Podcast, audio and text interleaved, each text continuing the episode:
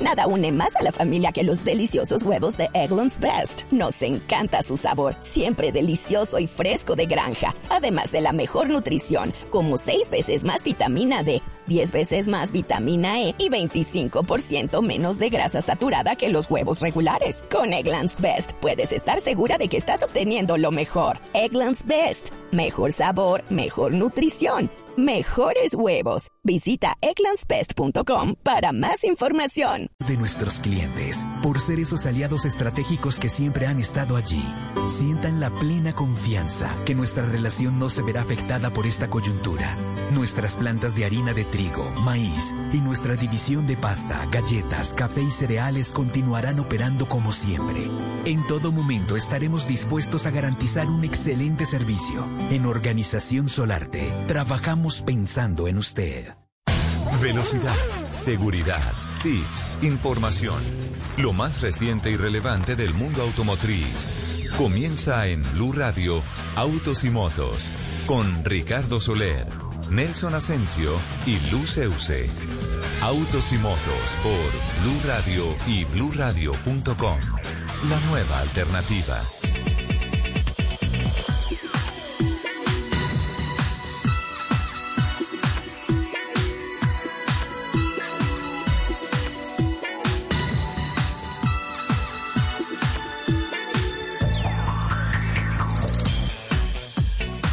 11 de la mañana, 10 minutos. ¿Qué tal amigos? Qué gusto saludarlos, darles como todos los sábados siempre nuestra especial bienvenida a Autos y Motos, el programa que dedica dos horas dentro de toda la parrilla de programación de Blue Radio a las noticias que tienen que ver con la industria de los autos, las motos, la competición a motor, infraestructura, seguridad vial, todo lo que tiene que ver con esta apasionante industria que se mueve sobre ruedas.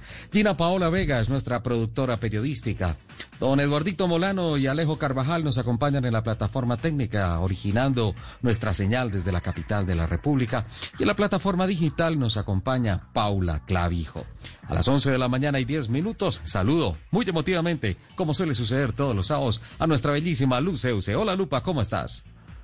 Mi querido Ricardo, muy buenos días. Feliz como cada sábado de poder estar contigo y con todos nuestros oyentes y nuestro equipo de trabajo disfrutando estas dos horas de lo que más nos apasionan los motores. Les recuerdo nuestro Twitter arroba Blue, Autos y Motos, arroba Ricardo Soler 12, arroba Luz EUC con doble S y por supuesto nuestro musical arroba Ascensión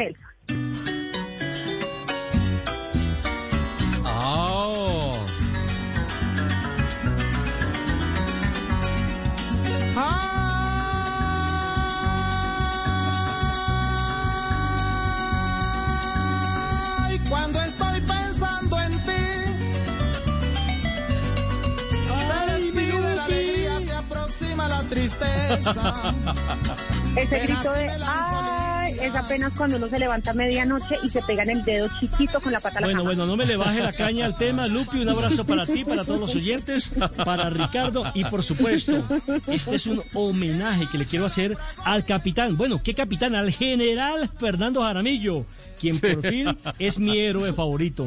Está en alto de eh, Tillabá, eh, cerca entre el Met y Bichada, por aquello de héroe del Orinoco. Por fin nos cumplió después de seis, siete meses de actividad y por eso este es un homenaje para que él eh, que en Constado Minuto esté con nosotros, pues disfrute de la música llanera. Ponían ya hasta el mismo ruiseñor.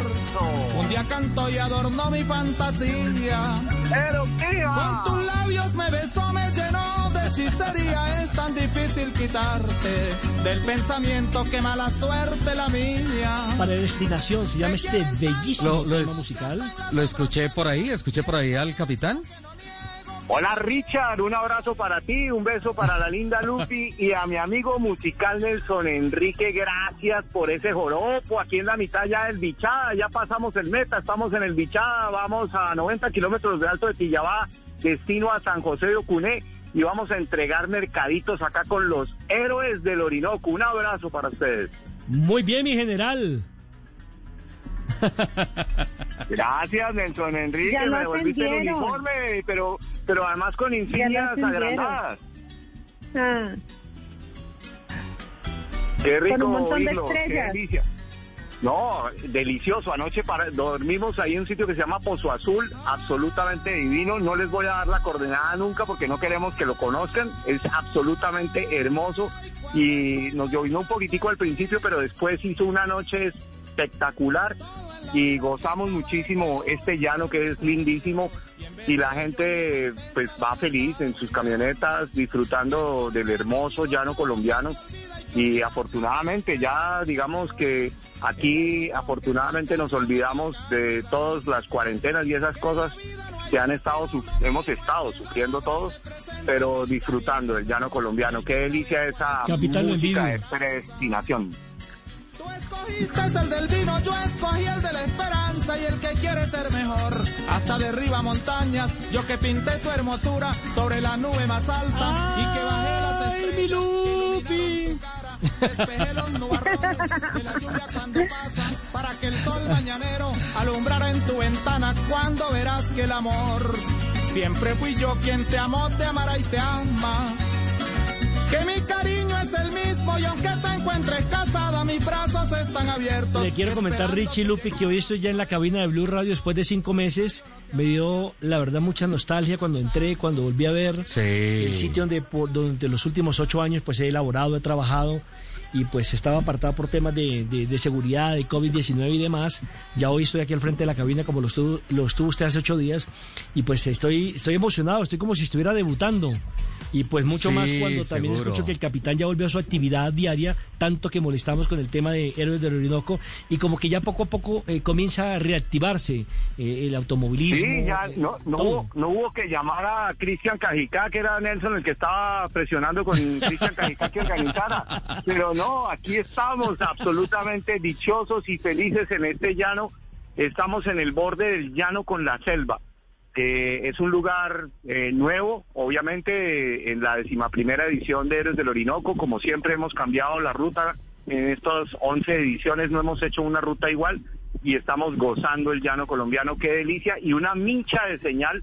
Eh, Gina Paola me llamó varias veces y, y hasta que entró la llamada, afortunadamente, para conectarme con ustedes en Autos y Motos de Blue Radio, qué delicia ustedes gozando este sábado. Aquí está haciendo un sol espectacular. No sé ustedes en Bogotá cómo están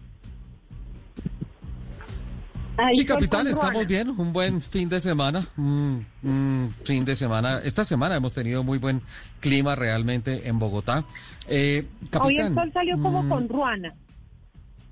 Un poquito, pero, pero por momentos ha estado despejado y pues Creo que estamos empezando a vivir buen clima, pese a que el clima de seguridad y de movilidad en las ciudades está bastante complicado por todos los factores de orden público. No quiero poner la nota discordante en este bonito momento con esta buena música que nos ha puesto don Nelson Asensio, pero, pero quiero, más allá de que finalmente se pudo hacer la, la, la travesía, los héroes del Orinoco, que quiero hacer una claridad, no es una competencia automovilística, es un paseo, es una aventura off-road 4x4. Em, creo que también tengo que exaltar las, las virtudes del capitán para lograr señal y comunicarse para mandarnos este mensaje. Además, creo que acertadísima, sí, total, acertadísima la música de don Nelson Asensio, predestinación, me gustó tanto como el porro que puso la otra vez. Así es que entre el porro, y música llanera. El, porro, a ver, ¿qué, te gusta ritmo, más, el porro el ritmo, o el ¿Porro o joropo, No, la, no, es que eso es, a él le gusta más Maluma. A él le gusta más Maluma. Maluma. Eso, yo me imaginé eso, eso, es... eso de pronto a Lupi. Yo me imaginé al Capi por allá montado. Es, Capi, ¿en, ¿en, qué palo por allá andas trepado para que te coja la señal? Sí. Estoy, estoy trepado en la Ford Bronco, eh, encima de la puerta, casi en el techo de la Ford Bronco para que me coja la señal. Por favor, mandas foto y la compartimos en nuestras redes, porque, o sea, el porro, eh, obviamente, en la, en la Casa de la Aduana, en el Palacio de la Aduana, el Palacio de la Moneda, perdón, en, en Monpós, allá un porro espectacular, pero en el llano una joropera, eso es, eso es sin igual, eso es eh, cada cosa en su sitio, en su momento, no puedo decir que es más el porro o la cumbia o el vallenato que el joropo. Eh, Lo que tenemos es diversidad musical. ¿eh? Sí, sí, Nelson, de acuerdo, completamente de acuerdo. estoy esperando a que Gina, por favor, me confirme la disposición en conexión telefónica con el en estamos. del deporte don Ernesto Lucena. Eh, mientras tanto, quiero aprovechar la, la, la, oportunidad tecnológica con el capitán para que nos cuente finalmente cuántas tripulaciones están participando y cómo está el tema de esa travesía del Héroes del Orinoco allá. Richard, vamos muy bien. Afortunadamente, 114 vehículos tomaron la partida en Puerto Gaitán y, ha sido, digamos que como obviamente esto es una travesía, no hubo una hora de salida en que todos salían al tiempo, absolutamente en, eh, nada de eso, sencillamente cada uno va con un distanciamiento social gigante porque aquí eh, vamos en grupitos. Yo, por ejemplo, voy en un grupo, vamos la Ford empujando cinco Toyotas y aquí, pues, eh, afortunadamente todo muy bien. Eh, no hemos tenido ningún reporte, nosotros vamos como en la parte de atrás, hay gente que arrancó el, el miércoles, otros arrancaron el jueves, o nosotros arrancamos ayer, de casi que cerrando a, la caravana, pues no es caravana, sino sencillamente cerrando la travesía, y nos hemos encontrado con muy pocos porque eh, realmente es así, hay distanciamiento total, y nosotros dormimos en un camping eh, al lado de un pozo absolutamente hermoso, rodeado de morichales, y, eso fue una delicia. La noche de anoche fue espectacular y nos bañamos en el pozo, el pozo cristalino con una arena en el fondo que uno se ve los pies, pero algo realmente delicioso que los invito a todos los colombianos que quieran disfrutar y que es un momento para, para salir a disfrutar eh, así, a cielo abierto y con distanciamiento total absoluto. Eh, y aquí no se encuentra uno a nadie porque estamos supremamente lejos y gracias a la tecnología por, por poder dar este reporte desde Héroes del Orinoco para Autos y Motos de Blue Radio. Los quiero mucho, les mando un abrazo. Datos no tengo, Richard, pero te estaré mandando las fotos apenas las pueda. Y, y apenas tenga datos, te llegarán unas fotos de, de lo que estamos haciendo. Un abrazo enorme. Mucho éxito, mi cap. Vale, muchísimas gracias, capitán. Muchísimas gracias y muchos éxitos, sí, porque se necesita. pegó, que es lo más importante, Mucho conocimiento, sí, sí, está bien y, y que se cumplan los protocolos. Y me gusta que se cumplan con esas funciones sociales de llevarles ayudas en estos momentos a unos asentamientos. Se me olvidó decirle, dale la dirección al Capi para que de pasada, cuando fuera saliendo de Bogotá, me dejara un mercadito también ahí en la puerta. Yo le llevo su mercadito, porque aquí traemos varios mercaditos de verdad, Nelson Enrique. Eh, me, me das la dirección y te lo mando desde aquí por, eh, por un rapi. Qué barbaridad, y con cuña y todo. Capitán, felicidades. ¿Vas a estar más tiempo con nosotros o, o tienes que seguir adelante? Richard, vamos a tener que continuar porque estamos todavía como a unos 160 kilómetros de, la meta de hoy y no sabemos a qué horas vamos a llegar porque como tú sabes, uno sabe solamente a qué horas arranca, no a qué horas llega. Entonces la idea sí es tratar de llegar esta tarde antes de las 6 de la tarde a San José de Ocuné y ya se nos va a perder la señal definitivamente. Les mando un abrazo, los quiero mucho, Lupi, un beso un abrazo a Nelson Enrique Asensio por esa música joropo, muchas gracias. Y un abrazo también para ti, Richard. se les quiere. Muchas gracias, un saludo enorme, Capi. Extraordinario, me parece lo que está haciendo el capitán, está haciendo historia, está haciendo patria en una zona apartada de nuestro país que de pronto no ha tenido la mirada del gobierno nacional, pero que él a través de esta correría, de este paseo que está haciendo, pues les está llevando un momento de diversión y un momento también de apoyo económico a las familias que de pronto por el tema del coronavirus y demás, pues no han tenido esa posibilidad de, por, por decirlo de alguna forma, de trabajar, de ganarse el sustento diario. Richie, después de esa buena noticia le hago un pequeño paréntesis. ¿No es posible que hace ocho días hayamos inaugurado el túnel de la línea y ya esté cerrado? Ah, sí, sí. Ahí le dejo esa perla. Y además... No, no, y además se están haciendo unas, unas uh, eh, anuncios de unos cierres programados para los próximos días. Eh, eh, no van a ser cierres totales. de todas formas, sí, es un tema que puede resultar un poco escandaloso, pero también es entendible que se hizo la inauguración de la obra y que no el ciento por ciento de la obra está puesta allí. No estoy defendiendo al contratista, ni tampoco estoy defendiendo al gobierno, ni mucho menos. Quisiéramos que eso hubiese empezado a fluir de verdad, de la mejor manera posible, pero también en, en, el entendido de que es una obra que todavía está a proceso, que no está al 100% terminada, pues eso va a implicar algunos, algunos casos como los que se han presentado, unos cierres que se dieron esta semana y el anuncio por parte del Instituto Nacional de las Vías, INVIAS, con relación a futuros cierres programados que se tienen que hacer para hacer unas correcciones y también unas implementaciones en el túnel de la línea. Pero sí suena como medio, medio incómodo, ¿no? Yo tengo una pregunta antes de que cerremos ese tema y es, ¿no se supone que uno inaugura algo o entrega algo cuando ya está listo? Bueno, Lupi, sí, es, es absolutamente lógica tu, tu pregunta y, y la verdad se, se espera de que sea así, ¿no? Eh, pero pues mm, hay unos casos particulares como este, pero pareciera que yo estoy como a favor del gobierno, a favor del contratista y generando una defensa en nombre de ellos. Pero no es así porque yo también me sentí ofuscado cuando eh, me llegó una alerta en el teléfono de una noticia que acababa de publicar Blue Radio en Mañanas Blue diciendo justamente que eh, el túnel de la línea se encontraba cerrado a principios de esta semana y que Invías estaba validando la o valorando la posibilidad de que se iban a presentar más cierres, una posibilidad que después se convirtió en noticia, un día después se convirtió en noticia, ratificando por parte de Invías esto. Sí, Lupi, uno dice, bueno, mira a ver si, esto no, mira a ver si esto no te parece familiar. Mira a ver si esto no te parece ah. familiar.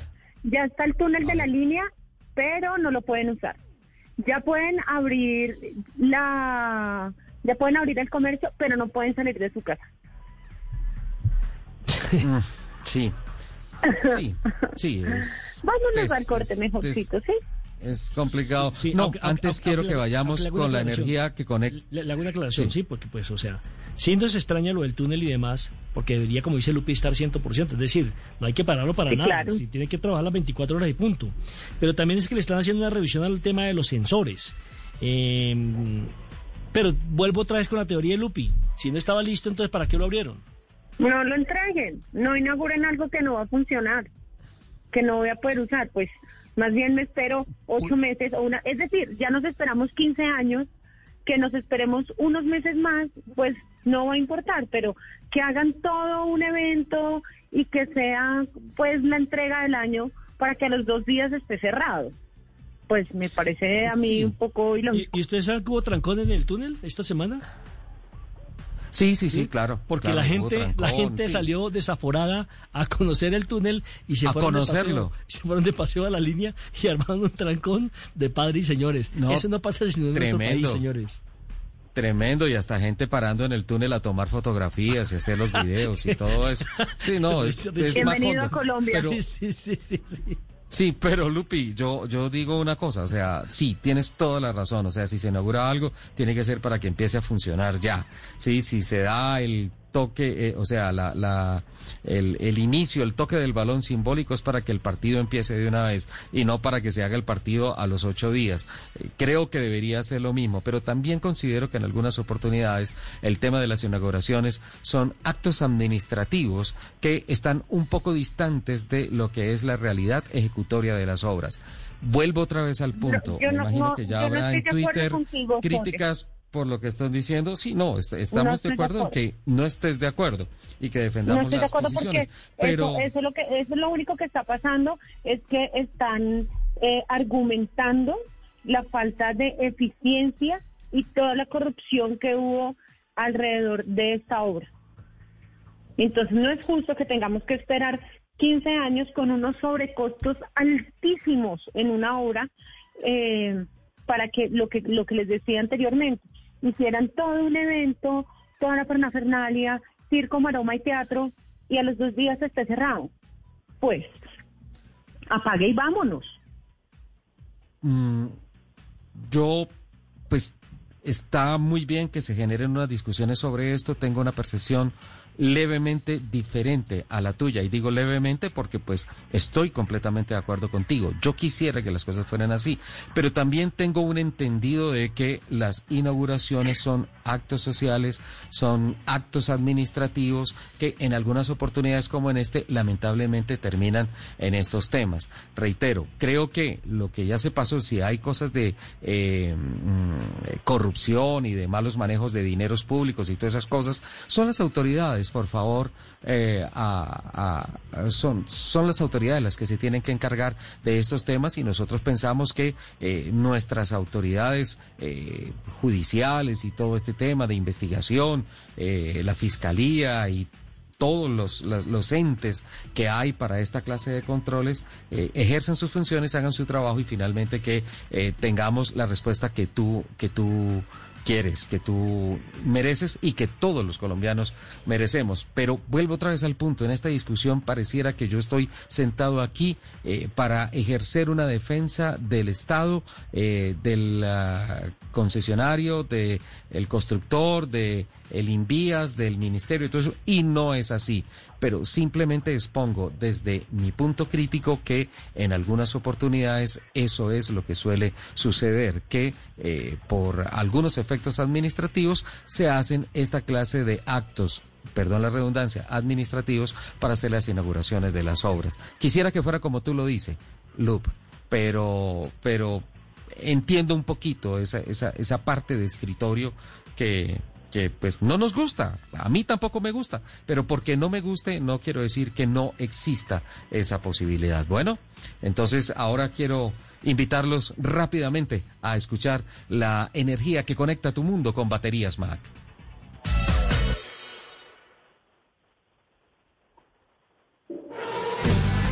Baterías Mac presenta en Autos y Motos la energía que conecta tu mundo.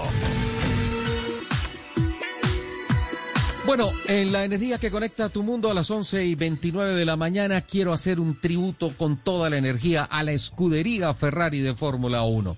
¿Por qué? Porque este fin de semana en el Gran Premio de la Toscana en Italia se está celebrando el Gran Premio número 1000 de la escudería en la Fórmula 1. Muchas personas se preguntan qué es el Pacto de la Concordia y por qué el Pacto de la Concordia favorece tanto a la escudería italiana. Pues bueno, ese es un convenio que se hace entre todos los equipos para establecer las condiciones económicas y algunas deportivas eh, con relación a su participación en la Fórmula 1.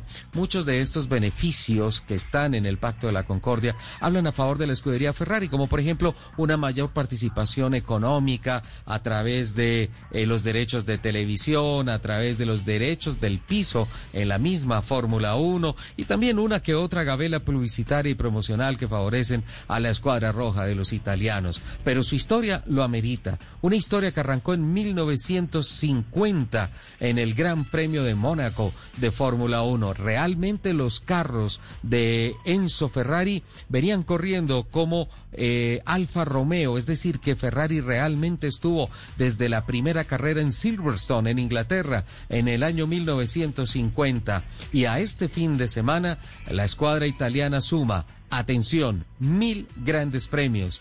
Es el único equipo que ha estado a lo largo de los 70 años de historia de la Fórmula 1 y nunca ha fallado, nunca a una temporada. Tiene 15 campeonatos de pilotos, 15 campeonatos de constructores, 238 victorias, 228 poles, 583 puntos, eh, podios, ha ganado 8.610,6 puntos, ha marcado 255 vueltas rápidas y ha acumulado 114.399 vueltas oficiales en competencia, marcando también otro récord que son 84 dobletes frente a las banderas a cuadros. Es algo verdaderamente fantástico para un equipo que se dice se mueve con un presupuesto de 542 millones de dólares, no, millones de euros al año, que cuenta con mil trabajadores dedicados solamente en la actualidad a trabajar en los monoplazas de Leclerc y de Vettel y que desde 1950 ha sido también la única que ha logrado mantenerse construyendo bajo un mismo techo el chasis y el motor. Así es que la energía que conecta su mundo con las cifras de la escudería Ferrari y el por qué es un grande entre los grandes este fin de semana en el Gran Premio en el que celebra las mil carreras oficiales en el Mundial de Automovilismo.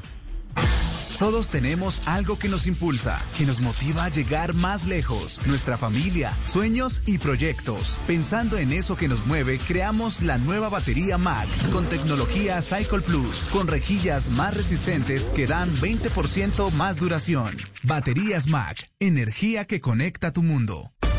Ya regresamos en Autos y Motos.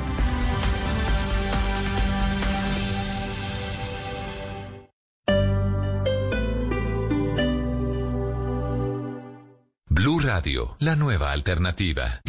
Este sábado 19 de septiembre, Unicentro Neiva te trae el mejor regalo de amor y amistad. Gran concierto virtual con Santiago Cruz, Ricardo Torres y su mariachi clásico contemporáneo. Por tus compras iguales o superiores a 20 mil pesos en cualquiera de nuestras marcas o iguales o superiores a 50 mil pesos en almacenes éxito de Unicentro Neiva, participa en el sorteo de una de las 500 entradas al concierto virtual. Conoce más en www.unicentroneiva.com.co. Promueve ACE Colombia. Organiza y produce Team Rojo. Invita Unicentro Neiva. Código PULEP 0DC499. Todos los sábados a la una de la tarde en Blue Radio lo ubicamos en la noticia. Gracias por acompañarnos en el radar. Estamos analizando. El radar. Lo que usted quiere saber de lo que está pasando. Descubra con Ricardo Ospina y un amplio equipo de periodistas el origen de las noticias. Los más importantes de la semana aquí en Blue Radio y Blue Radio. El radar. Todos los sábados a la una de la tarde en Blue Radio. La nueva alternativa.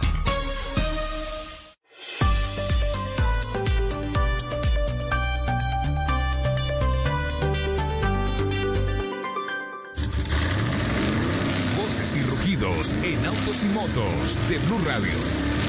Voces y rugidos.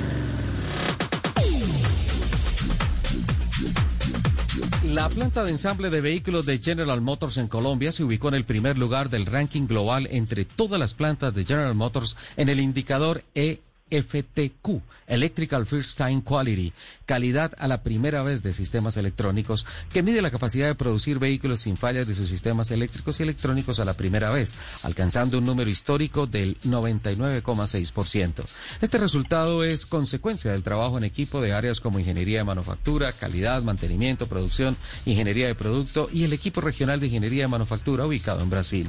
La planta de Bogotá se ha mantenido en el top 3 global durante el año 2020, aún a pesar de los impactos en la operación de manufactura por la pandemia del COVID-19.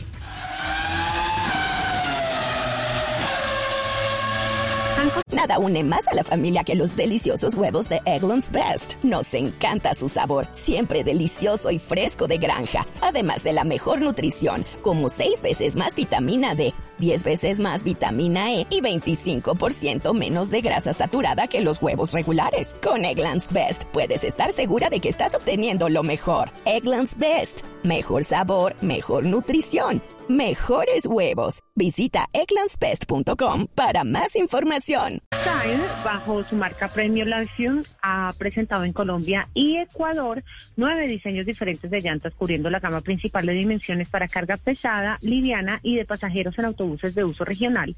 Una segunda línea para el servicio de uso mixto, construcción, minería e ingenios de azúcar. Y la tercera para la aplicación de remolques. Para Hancock Tire, este lanzamiento representa una oportunidad única de ofrecer una marca adicional de llantas en una categoría premium de servicio completo con todas las innovaciones tecnológicas derivadas de la constante investigación y desarrollo de nuestra compañía, dijo el señor Myung Jung Chi, gerente general de Hancock Tire Colombia y Ecuador. En el Gran Premio de Toscana, con el que se celebran los mil grandes premios de la escudería Ferrari de Fórmula 1, las alegrías han seguido siendo potestad de Mercedes Grand Prix, al conseguir la pole position con Lewis Hamilton. El británico paró los cronómetros en un minuto, 15 segundos y 144 milésimas para sumar su séptima pole de la temporada y la número 95 en su extensa cuenta personal. Junto a Hamilton, largará su compañero de equipo Valtteri Bottas. La segunda fila ha sido para Max Verstappen y Alexander Albon, ambos de la escudería Red Bull. En el quinto lugar se ubicó Charles Leclerc en una inspirada actuación de Ferrari al quedar a más de un segundo de tiempo de la pole. La carrera, recordemos que largará mañana a partir de las 8 de la mañana, hora colombiana.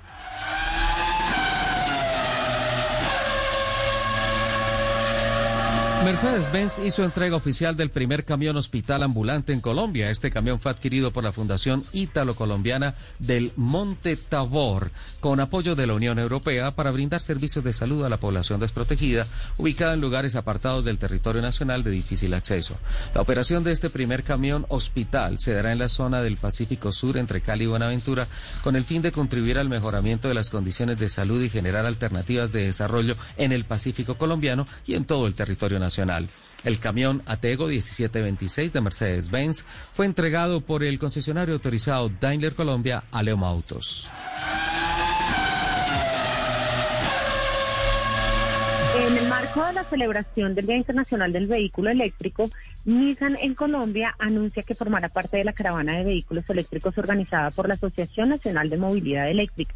El evento que promueve el transporte limpio se lleva a cabo hoy en Bogotá y en él participan vehículos eléctricos de varias marcas recorriendo diferentes zonas de la ciudad, desde la calle 168 hasta el Parque de la 93 para luego recorrer la carrera 30 con destino al Palacio de los Deportes. El objetivo de la actividad es difundir los beneficios e impacto de la adquisición de esta tecnología para el desarrollo sustentable en Colombia, contribuyendo a tener ciudades más silenciosas, limpias y amigables para las personas. Atención que este fin de semana los pilotos Oscar Tunjo y Sebastián Montoya continuarán con su agenda internacional de competición. Tunjo participará en la segunda fecha de la Copa Sprint del GTW Challenge Europa en el circuito francés de Magny Cours. El caleño correrá en un par de carreras de una hora cada una a bordo del Mercedes AMG T3 del equipo Talk Stop Mercedes AMG. Por su parte, Sebastián Montoya participará en tres carreras de 30 minutos cada una con su equipo Prema Power Team en el circuito de Red Bull Ring de Austria, en el marco de la tercera cita de la temporada 2020 de la Fórmula 4 italiana. Los invitamos a que sigan con la programación de Autos y Motos aquí en Blue Radio.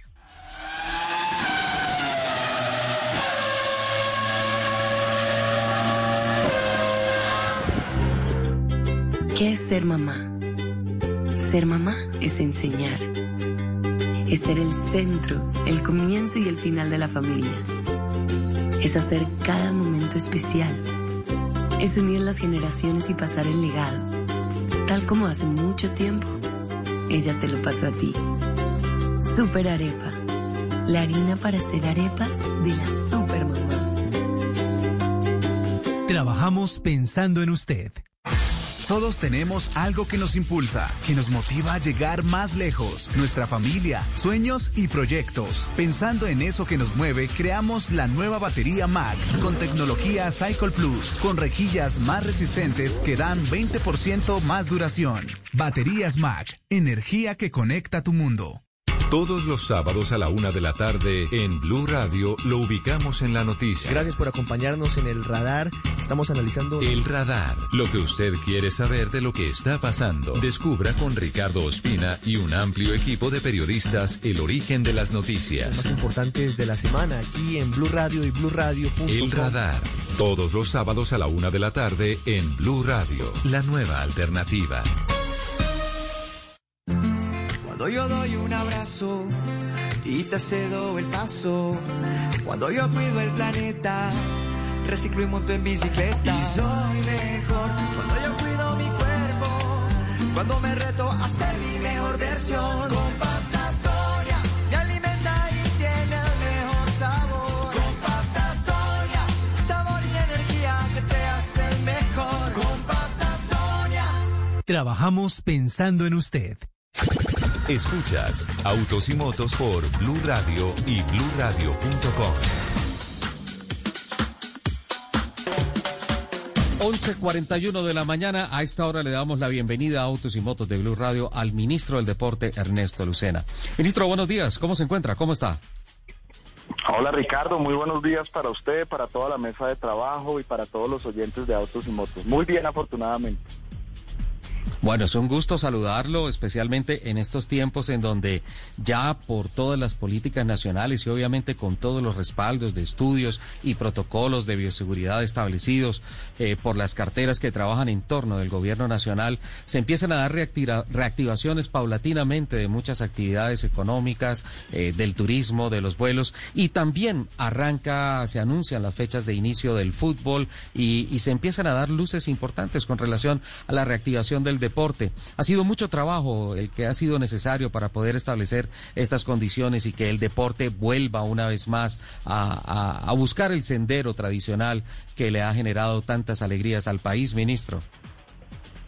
Así es, Ricardo. Yo creo que el deporte le dio un gran ejemplo a Colombia y al mundo, no solo en el alto rendimiento, sino también a nivel recreativo. Creo que fuimos juiciosos durante todo el tiempo del aislamiento obligatorio y ahora que entramos en esa fase del aislamiento selectivo donde ya pues está permitido absolutamente todo salvo las cuatro restricciones que tiene el decreto 168 yo tengo aquí que felicitar a las federaciones a motor. Quiere decirlo de todo corazón fueron juiciosas y pacientes. Eh, momentos donde tuvimos que reactivar otros deportes y ellos con calma claro con sus inquietudes con sus molestias pero siempre proactivos a que llegáramos a este momento que ya es de, apertura, de reactivación, y no es solo reactivar el deporte, sino también reactivar sponsors, reactivar economía, que eso es importante pues como industria, imagínese. Entonces, em, desde aquí, darles las gracias a todas las federaciones de motor, a ustedes, a los periodistas que también pacientemente y a los que les gustan los deportes de motor esperaron y ya estamos listos para comenzar esta fase y que el ministerio pueda hacer ese capital semilla de tantos eventos que vienen. Claro, ministro, es que ha sido entendible, por un lado, todas las condiciones tan atípicas de esta pandemia, esta situación social, no del deporte, no de Colombia, sino del planeta, eh, pero también habían algunas inquietudes porque decían, carambas, el factor de calificación 4 eh, deja, deja muy relegado a los deportes a motor, eh, pero viene la semana pasada el anuncio de que se establecen las mismas condiciones y se empieza a trabajar en bloque. Eso le da un oxígeno al, a los deportes a motor y, otra vez la renovación de la ilusión de que eh, en el proceso por el que se va la reactivación del deporte, el, deporte motor no, no, va a estar tan quedado con relación a las demás ah, prácticas. Sí, ahí hay que anotar dos cosas. La primera es que nosotros, em, en los momentos álgidos de la utilización de unidades de cuidado intensivo, pues por supuesto un accidente en cualquier deporte a motor, usted sabe que pues, tiene unas complicaciones que podrían generar que cualquiera de esos deportistas necesitara la, unidad de cuidado intensivo. Entonces, una de las premisas fundamentales, tanto del Ministerio de Salud como de las Secretarías de Salud municipales, era que tuviéramos mucho cuidado con esa reactivación. Pero ya superado eso, y después del primero de septiembre, que es donde eh, el gobierno expide el nuevo decreto, pues en este momento ya estamos listos, es para con cada federación empezar a aplicar esos protocolos de bioseguridad, de distanciamiento social, de todo lo que en cada deporte es particular frente al posible contagio del, del COVID-19. Entonces ya lo que estamos es a puertas de un inicio, de una reactivación de cada una de esas federaciones a motor y repito, y esto es importante, hemos conversado con cada una de ellas porque dada la dificultad económica que han vivido, pues el ministerio también quiere ayudar al reinicio de esas actividades económicamente y evaluando cuáles son o cuál es el calendario a seguir en lo que resta del año. Ministro, sé que don Nelson Asensio le tiene, le tiene un regalito, le tiene un guardado por allí, no, no, no sé de qué se trata. Y antes de que, de que ¡Ah! ¡Hey, Monaco! ¡Sí, vete, José! ¿eh? ¿Dónde andará Luis José? ¡Ay, hombre! ¿De qué, ¿De qué se trata eso, Nelson? Pues mire, yo sé que el ministro eh, es amante del vallenato y es que eh, revisando aquí todos los protocolos del gobierno nacional en nuestra querida república, es el primer ministro del deporte en el gobierno nacional. Nunca antes había existido un, ministerio. Pero el presidente dio con la buena suerte de contar con un ministro que es fanático de los deportes. O sea, no es que desarrolle simplemente esa labor administrativa, sino que fanático de los deportes y fanático de la música vallenata. Quería felicitarlo porque eh, sé que usted ha hecho cosas importantísimas por el deporte en tan poco tiempo y sobre todo ha logrado destrabar muchos, eh, muchas cosas, muchas disciplinas que tienen su proceso, que que tiene en su parte administrativa, pero que usted las ha acelerado. Y por eso quiero felicitarlo, porque sé que en el tema del automovilismo que, los, que nos compete en este momento, usted también ya tiene un horizonte claro para poder desestrabar y para que los motores vuelvan a rugir. Bienvenido, ministro. Gracias, Nelson, gracias por esas palabras. Sí, yo, yo creo que uno cuando ama lo que hace, pues las cosas salen bien. Al final eh, se dice siempre que cuando uno ha sido deportista, cuando uno también ha estado en la parte gerencial, en el sector privado, en el sector académico, pues no tendrían por qué salir mal las cosas. Digamos que hemos tratado de trabajar con transparencia, con mucho empuje. Y es cierto, yo creo que ahora el norte de todos los deportes eh, se empieza a decantar vemos la luz al final del túnel. Eh, yo, digamos, como ministro, lo que siempre he dicho es que siempre y cuando los atletas estén bien, los deportes van a estar bien. Si los dirigentes nos acompañan en esa tarea, como lo hemos hecho nosotros, yo no sé si ustedes recuerdan, eh, a principios de la pandemia les trasladamos unos recursos para que ellos pudieran estar tranquilos económicamente al apoyo, a la gestión de cada uno de los presidentes de las federaciones. Y, y bueno, en eso estamos y siempre que se pueda uno acompañar de un buen vallenato, sea montando bicicleta, sea estando con la familia, eh, pues no sobra, no sobra porque la música también es, es espíritu, es vida y Colombia con este lindo ritmo, con este lindo son vallenato, yo creo que se inspira cada día. Ministro, yo sé que usted eh, practica el squash y que ha sido campeón de squash y eso, pero ¿cuál es el carro de sus sueños? ¿Le gusta manejar? Me encanta, yo no me canso de contar mi anécdota. Eh, mi hermana Jimena Lucena fue la primera mujer em, piloto en Colombia en la Copa Sprint por allá en los años 90.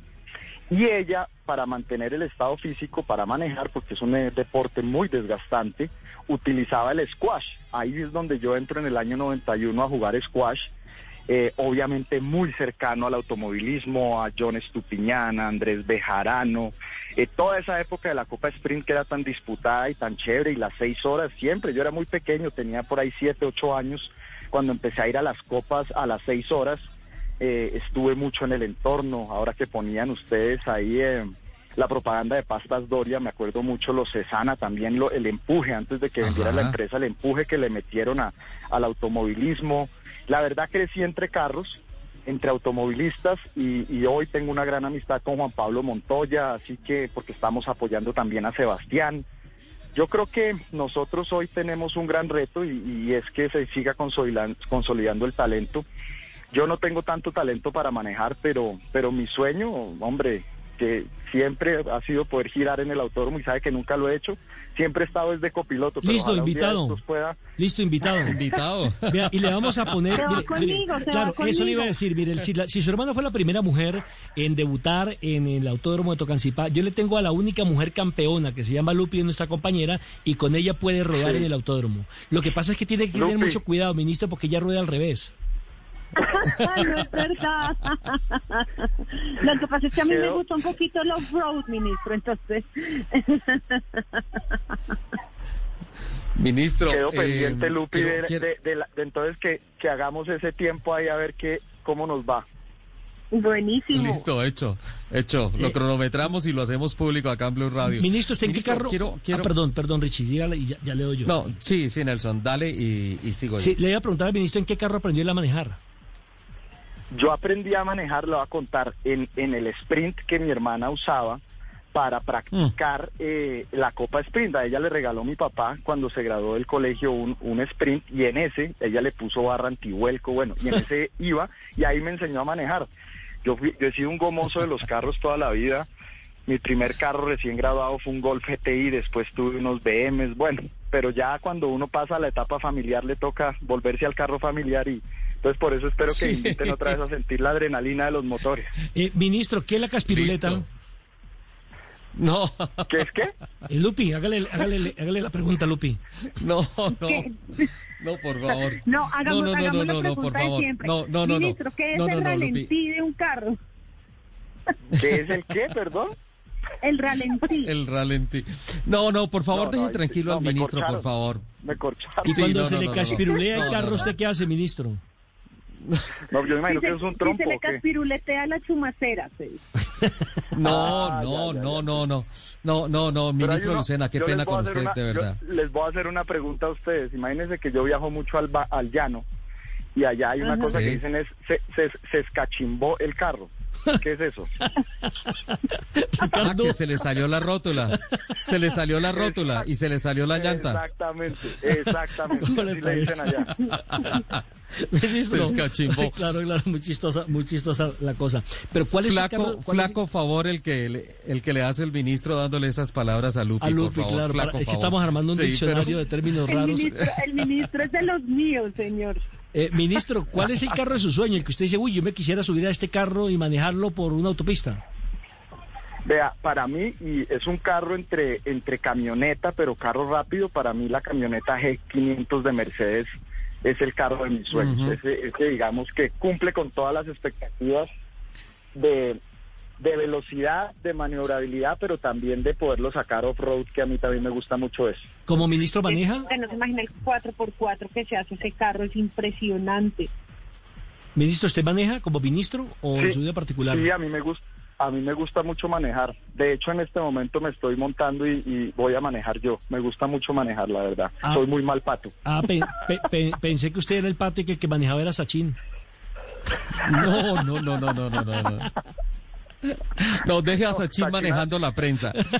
Sachin anda en moto, sí, que mejor maneje la prensa, exacto.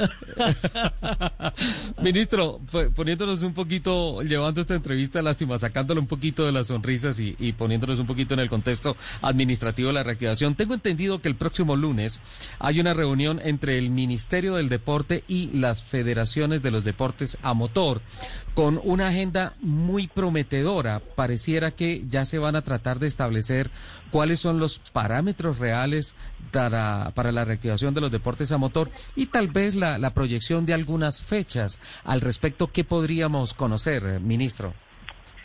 Mire, lo- eh, ahí hay varios temas con cada una de ellas. Primero, el tema económico. Queremos seguir apoyando la gestión, es decir, para que administrativamente se puedan sostener, que no haya generación de desempleo en las federaciones. Así que, ¿cuántos van a ser los recursos que necesitan administrativamente hablando? Segundo, ¿cuál va a ser ese calendario? El calendario a seguir en el 2020 porque es importante Sí. saber en qué eventos podemos apoyar nosotros con recursos del ministerio. Por eso les decía al principio, el capital semilla de todas las federaciones ahorita en la reactivación, yo quiero que sea el ministerio y para eso hemos dispuesto unos recursos que sí van a utilizar para otros eventos que ya desafortunadamente no se pudieron hacer, entonces lo vamos a encaminar a las federaciones. Y tercero, también entrar, que es un tema muy importante para mí, en visualizar el tema de Talentos Colombia, que lo lanzamos hace un par de semanas, y saber cuáles son los talentos Colombia que van a presentar las federaciones a motor para que nosotros podamos incentivar a todos esos niños y niñas que quieren seguir en, pues obviamente adelante y llegar al alto rendimiento y a los circuitos internacionales. Ministro, eh, es, es esencial y no sabe cómo se me altera el ritmo cardíaco cuando lo escucho decir Agenda 2020, calendario 2020, porque a pesar de que han pasado los días y los meses, pues ya empieza a haber como una angustia de saber si definitivamente pudiese haber luces de que este año hubiera deportes a motor. ¿Quitamos? Ministro, ¿Me escuchan? ministro. Sí, ahora ¿Me le escuchan ahí? escuchamos. Sí, les Sí, decía señor. que para nosotros el calendario es fundamental porque ya como lo hicimos eh, hace dos días, se reactivó, por ejemplo, el baloncesto en Cali, en esa burbuja que estamos haciendo eh, para, para la división profesional de baloncesto y lo mismo queremos empezar a hacer con otros deportes. Entonces, aquí lo fundamental es que ellos nos presenten presupuestos y calendario con todos los protocolos de bioseguridad y seguro vamos a comenzar actividades muy pronto. Ministro, eh, pues obviamente siempre, siempre es tan complejo tratar de, de, desde el punto en donde usted se encuentra, hacerle entender a las personas y a las organizaciones que pues el tema no es reactivar una disciplina por reactivarla, sino justamente establecer unas condiciones muy seguras para que eso sea. En términos administrativos, creo que ya los protocolos de la Federación de Automovilismo, de Cartismo, de Motonáutica, de eh, motociclismo fueron aprobados y en el proceso administrativo, ¿qué quedaría pendiente para, para hacer el anuncio, como se hizo con el fútbol, por ejemplo, de que se pudiese eh, tratar de anticipar una fecha para hacer público el decreto y cómo van a ser las condiciones del deporte? No, realmente el, el, el 1168 ya dio vía libre a todas las actividades. Tenemos que compaginar con los alcaldes municipales, donde están los autódromos, donde están todas esas actividades que se, que se hacen a motor. Y una vez tengamos eso con los protocolos de bioseguridad ya establecidos, nosotros a través de una, de una resolución que expediremos exclusivamente para estos deportes, empezamos. Yo le digo que aquí lo importante es esa reunión de esta semana con calendario y mirando los lugares donde queda, ponernos de acuerdo con los alcaldes y ahí sacaremos adelante pues esa proyección deportiva. Estaremos muy pendientes, señor ministro, de cómo le va en esta reunión a las federaciones este lunes y, y creo que la semana entrante, empezando la semana, podrían venir buenas noticias, ¿verdad? Sí, seguro, seguro. El deporte siempre está llamado a dar buenas noticias, a, encaminarnos y yo repito, todo esto se da gracias a esa buena voluntad, a esa disciplina que mantuvieron tanto los deportistas de alto rendimiento como los recreativos. Entonces yo sí aspiro que esta semana le demos muy buenas noticias a Colombia. Richie, eh, antes de que sea el ministro, quiero también destacar porque es que eh, las cosas buenas hay que decirlas. Generalmente uno viene al micrófono, critica lo que está mal y demás, pero a todo señor, todo honor.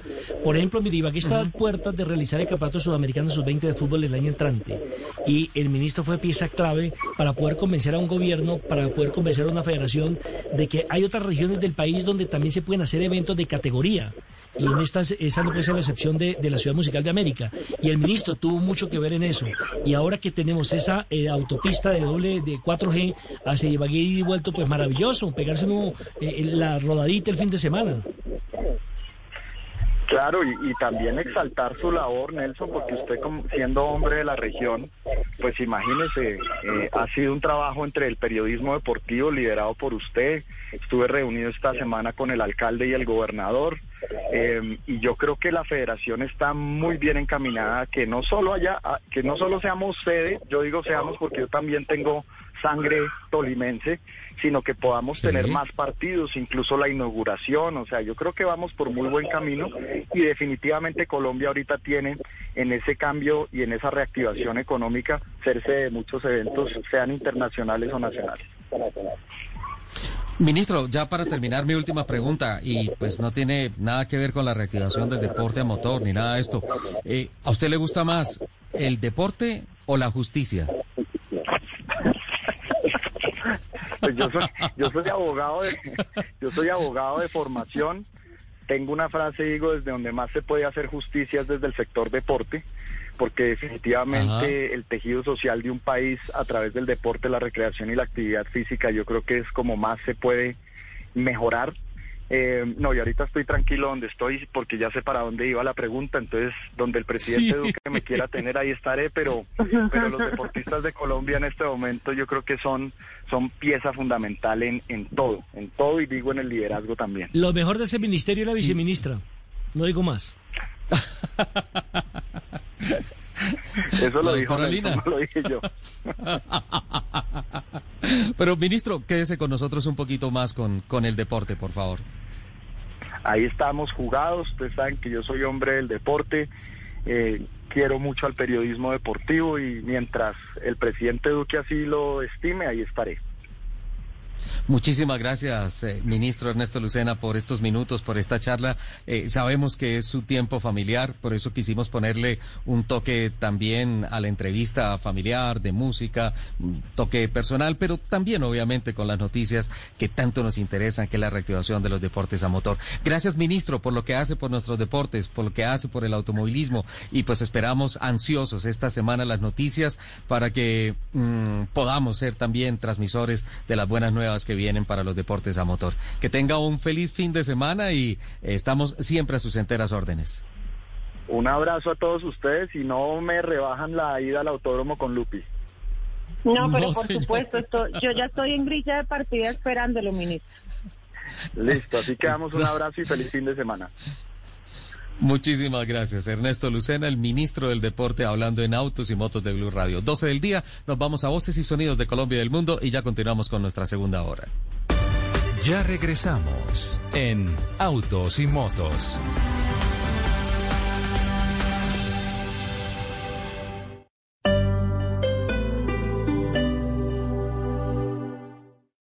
Hace ocho años. Están haciendo una nueva alternativa. Con ansiedad y emoción. Vamos a llevarles periodismo independiente, comprometido con la verdad. Preparados para abrir una nueva ventana al mundo. Atención, Blue Radio acaba de confirmar con fuentes. Listos para proponer un nuevo punto de vista. No se puede meter en temas que no son de su competencia. Con ganas de llenar los días de noticias. Mucha atención, es noticia urgente. De historias. Lo que se siente hoy en Barranquilla es una gran alegría ante De emociones. Desborda el caudal de emociones en una tierra capaz de... De sonrisas. Esos secretos no se cuentan, hermano. Pues el mío se mete la camisa por entre los calzones y que no me importa.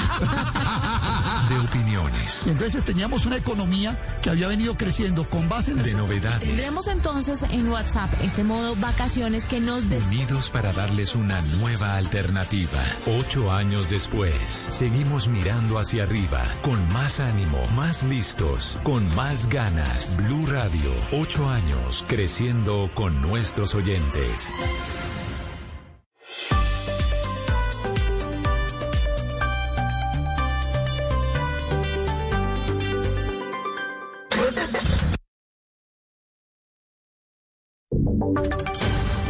Voces y sonidos de Colombia y el mundo en Blue Radio y bluradio.com, porque la verdad es de todos.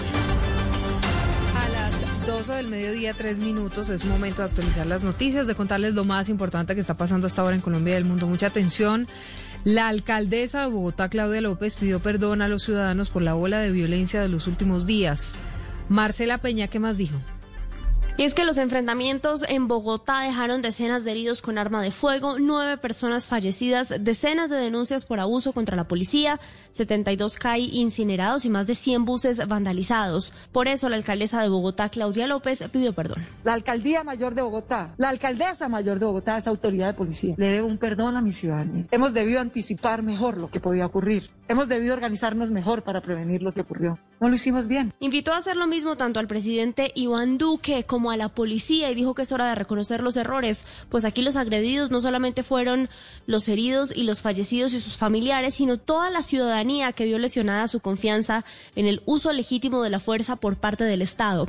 También pidió la sanción y retiro eficaz de todos los miembros de la fuerza pública involucrados en el uso indiscriminado de las armas. Marcela, gracias. 12, 4 minutos. El ejército frustró un atentado terrorista del ELN en el municipio de Condoto. Esto es en Chocó, Susana Paneso. A un costado de la vía Santa Rita de Iró, el Frente Ernesto Che Guevara del ELN tenía oculto un artefacto explosivo con el que pretendían atentar contra la población civil en zona rural del municipio de Condoto, en Chocó. Allí, un equipo de expertos en manejo de explosivos de la séptima división del ejército logró desactivar este artefacto, neutralizando así la acción criminal. Según informó el general Juan Carlos Ramírez, comandante de esta división del ejército, las tropas seguirán custodiando esta zona del departamento para evitar futuros ataques contra la población civil, la fuerza pública y la infraestructura de la región. Por errores durante el procedimiento policial, un juez declaró ilegal la captura de alias Gordo 40, presunto cabecilla de una de las bandas delincuenciales más peligrosas que opera en Barranquilla. Diana Ospino. Dionisio Enrique Frías Castillo, alias el Gordo 40, había sido capturado en una vivienda del barrio Villa Las Moras, en Soledad, cuando celebraba su cumpleaños número 36. Sin embargo, un juez declaró ilegal la captura de este hombre señalado por la policía de ser el cabecilla de la banda criminal Los 40 Negritos, que opera en el sur de Barranquilla. Esta organización delincuencial es responsable de microtráfico, extorsiones y homicidios en los barrios La La Luz y El Ferry. Frías Castillo ha sido capturado en dos ocasiones este año y en ambas ha logrado quedar en libertad. Esta vez logró salir por errores de procedimiento policial, pues la dirección de la casa de detención no coincidía con el lugar donde se produjo su captura. Además, los policías no tenían autorización para llevar a cabo el allanamiento. Y México superó los 70 mil muertos por coronavirus, Estefanía. Silvia, mire, actualmente México es el país del mundo, el cuarto país del mundo con más muertes a causa del coronavirus, solo por debajo de Estados Unidos, Brasil e India, y también es el séptimo con más casos de coronavirus, con más de 658 mil. El Instituto de Medición y Evaluación de la Salud de la Universidad de Washington estima que para el primero de noviembre México posiblemente pueda tener al menos 103 mil muertes y para diciembre alcanzaría las 130 mil. Sin embargo, este país mantiene negociaciones para garantizar que tenga acceso a la vacuna de Oxford y AstraZeneca, aunque también cerca de 360 pacientes contagiados con COVID participarán en un ensayo clínico de dos medicamentos que podrían ser efectivos para tratar los síntomas leves del coronavirus. En octubre se planea que México enfrentará una temporada de influenza que podría llegar a ser aún más mortal para este país. Y en deportes hablamos de Falcao García, regresa competencias con el Galatasaray en la Superliga de Turquía, Joana. Así es, Silvia. Falcao García ya está nuevamente en competencia con el Galatasaray que está enfrentando al Gaziantep. Minuto 8 del primer eh, tiempo. Recordemos que Falcao García ya acumula 23 partidos y 11 anotaciones desde su llegada al conjunto turco. Hay otros colombianos que también van a actuar en el exterior. En México a las 7 y 30 de la noche, el Dallas de Barrios, Ricaurte y Mosquera jugará ante el Dinamo eh, de Manotas y de Carlos Darwin Quintero. Y a las 9 de la noche, el América de México con Benedetti y Roger Martínez ante el Toluca. Noticias contra reloj en Blue Radio. La noticia en desarrollo, el presidente del Congreso peruano, el opositor Manuel Merino, quien asumirá la jefatura del Estado en caso de que prospere la destitución contra el presidente Martín Vizcarra, contactó a las Fuerzas Armadas para aparentemente buscar un respaldo al juicio político en contra de Vizcarra. Italia registró 1.501 contagios de coronavirus en las últimas 24 horas. Esto mientras continúan aumentando los hospitalizados y los ingresados en unidades de cuidados intensivos. Estamos atentos a esta hora. La Comisión de Paz del Senado se reúne con los familiares de los estudiantes que fueron asesinados en Samaniego, en el departamento de Nariño, un crimen que aún no ha, que, del cual las autoridades aún no han sido, no ha sido esclarecido. 12, 8 minutos, detalles de todas estas noticias en blurradio.com, en Twitter, en arroba blurradioco. ¿Hay noticia de Falcao? Hay noticia de Falcao. En este momento hay pena máxima que favorece al Galatasaray. Y mire, puede ser el primer gol en la temporada de Falcao García, reapareciendo hoy. En el inicio ya se va a ejecutar exactamente sobre el minuto 8 del primer tiempo por una mano de uno de los defensores del equipo rival. Y Falcao toma impulso remata y gol. Gol del colombiano, gol de Falcao García con el Galatasaray. Qué bueno porque comienza con pie derecho su nueva temporada en el fútbol turco. Pues con esto cerramos, don Nelson. Muchas gracias. Gol de Falcao García. Buenas noticias. Siguen ustedes en Autos y Motos. Ya son las 12 del mediodía, nueve minutos a la una de la tarde. Una actualización de lo que pasa en Colombia y el mundo.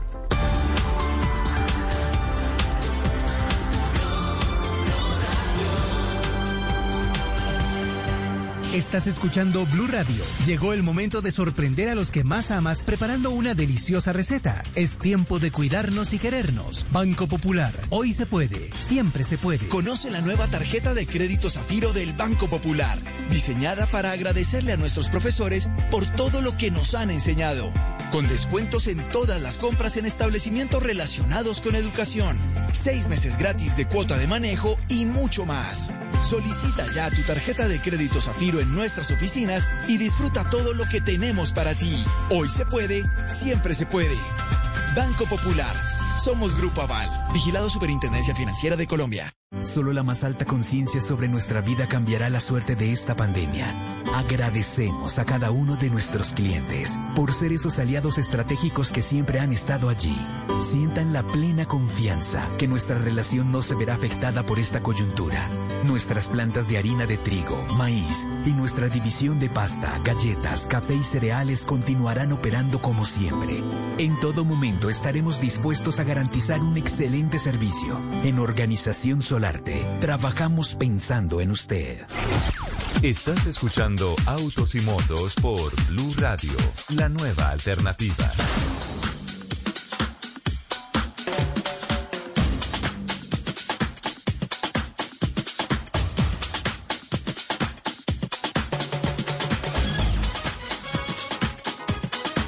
Doce del día, 11 minutos. Arrancamos nuestra segunda hora de Autos y Motos. eh, después de esta bonita charla que hemos tenido con el ministro del Deporte, don mm, Nicolás Lucena, Ernesto Lucena, perdón, eh, hablándonos justamente de lo que tiene sobre el escritorio eh, para los próximos días con relación a las federaciones de deportes a motor y todas las posibilidades de la reactivación.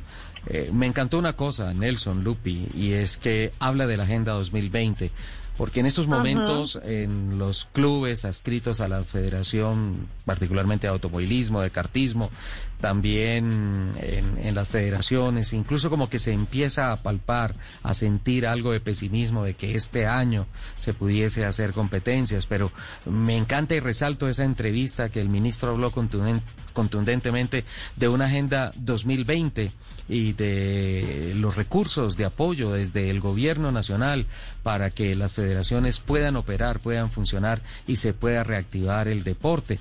Obviamente, una actividad que se va a hacer este año con proyección y con plataforma experimental hacia lo que va a ser 2021, pero creo que lo, lo más bonito de todo esto es que ha quedado claro que desde el Ministerio del Deporte eh, está claro el tema de hacer una agenda 2020 de deportes a motor. 12 del día, 12 minutos. Don Nelson Asensio, tenemos uh, más invitados, tenemos más noticias, por favor. A esta hora, 12 eh, del día y 12 minutos, tenemos contacto con Javier Agote, él es el director general para Jaguar Land Rover Colombia y Latinoamérica. Lleva exactamente un año aquí en Colombia y bueno, más de 15 años de experiencia internacional porque ha estado precisamente con las sucursales de España y de Portugal y es nuestro invitado a esta hora aquí en Autos y Motos. Así es que, don Javier, bienvenido. Un placer tenerlo a esta hora con nosotros. Lo mismo digo, buenas tardes. ¿Cómo él, están? él con el tono ya ustedes se identificaron rapidito que es español. Ajá. Y bueno, viene a conquistar el mercado en Colombia. A propósito, el 22 de septiembre será un día histórico para Land Rover Defender porque es el lanzamiento de, de, de la nueva apuesta que hace esta marca. Porque nos habla un poco exactamente de qué es lo que se tiene presupuestado. Sí, pues efectivamente así es y, y por ello estamos eh, muy contentos, yo diría más bien que impacientes con la llegada del nuevo Defender porque viene a completar el catálogo de, productos Land Rover, que como sabe está formado por tres familias, que es Discovery, Range Rover y la que nos faltaba, que era la familia Defender, cuyo exponente lógicamente es el nuevo Defender, que como sabe son sub 4x4 únicos, iconos capaces de todo y efectivamente así es, el día 22 de septiembre a las cinco y media les esperamos a todos en nuestro lanzamiento a través de nuestras redes sociales Instagram arroba Land Rover Colombia o bien en Land Rover Facebook. Javier, ¿cómo ha sido este proceso en época de pandemia para poder hacer un lanzamiento que no va a ser presencial sino virtual? Creo que la primera vez que la marca eh, entra en la era digital debido pues obviamente a la pandemia. ¿Cómo ha sido esa preparación? Pues eh, como se imaginará, complicado, porque lógicamente las marcas de automóviles no estamos acostumbrados a hacer este tipo de lanzamientos es más bien presencial, pero evidentemente por razones obvias eh, no ha podido ser, porque lo primero es la seguridad de todos y de las personas, pero lógicamente no queríamos perder la oportunidad de, contar a, a, todo el público y presentarles nuestro nuevo todoterreno, el nuevo Defender, que es uno de los todoterrenos o el todoterreno más aclamado del planeta, y, tomamos la decisión hace un mes de, de, posponerlo aproximadamente hasta el día 22 de septiembre y hemos realizado un esfuerzo gigante por eh, de verdad desarrollar una experiencia única donde los asistentes además van a poder comprobar y sentir la capacidad 4x4, el diseño de este nuevo Defender y su altísima tecnología. Cuando uno habla de Land Rover Defender, habla de prestigio, habla de autonomía, de elegancia, de rendimiento. De mucha belleza. Exactamente, de, de cuestiones estéticas. Y no es para menos, es que son 70 años de historia. Eh, hay que decir que el primer eh, automóvil que se mostró fue en el Salón del Automóvil de Ámsterdam por ahí en 1948. Ricardo, ¿usted alcanzó a, a cubrir ese evento? Estaba cubriendo una carrera de Fórmula 1. Él lo organizó. ah, fue uno de los organizadores. Eh, Javier, hablemos un, precisamente de, de, de, la marca histórica, porque es que si uno, si uno ve, por ejemplo, las películas eh, o uno ve la realidad de la reina Isabel, siempre uno la ve montada en un Land Rover, cuando va a su finca de, de descanso, cuando está por la ciudad, es como, como la marca icónica de, de la reina Isabel, ¿verdad? Y así es, efectivamente, es que, claro, 72 años de historia son muchos años. Y yo diría que incluso eh, es posible que sea el único vehículo de la historia que se ha producido durante ya siete décadas, donde se han vendido aproximadamente dos millones de unidades, de las cuales hay más del 70% en perfecto uso y funcionamiento, que avalan lógicamente el éxito mundial de este aventurero. Y lógicamente hay que tener en cuenta y comentar a los oyentes que siempre ha estado al servicio no solo de la reina, sino también para la vigilancia y de, zonas de conservación de animales, de protección de animales en extinción y donde ha habido problemas, emergencias públicas y problemas humanitarios, allí hemos estado siempre con Defender.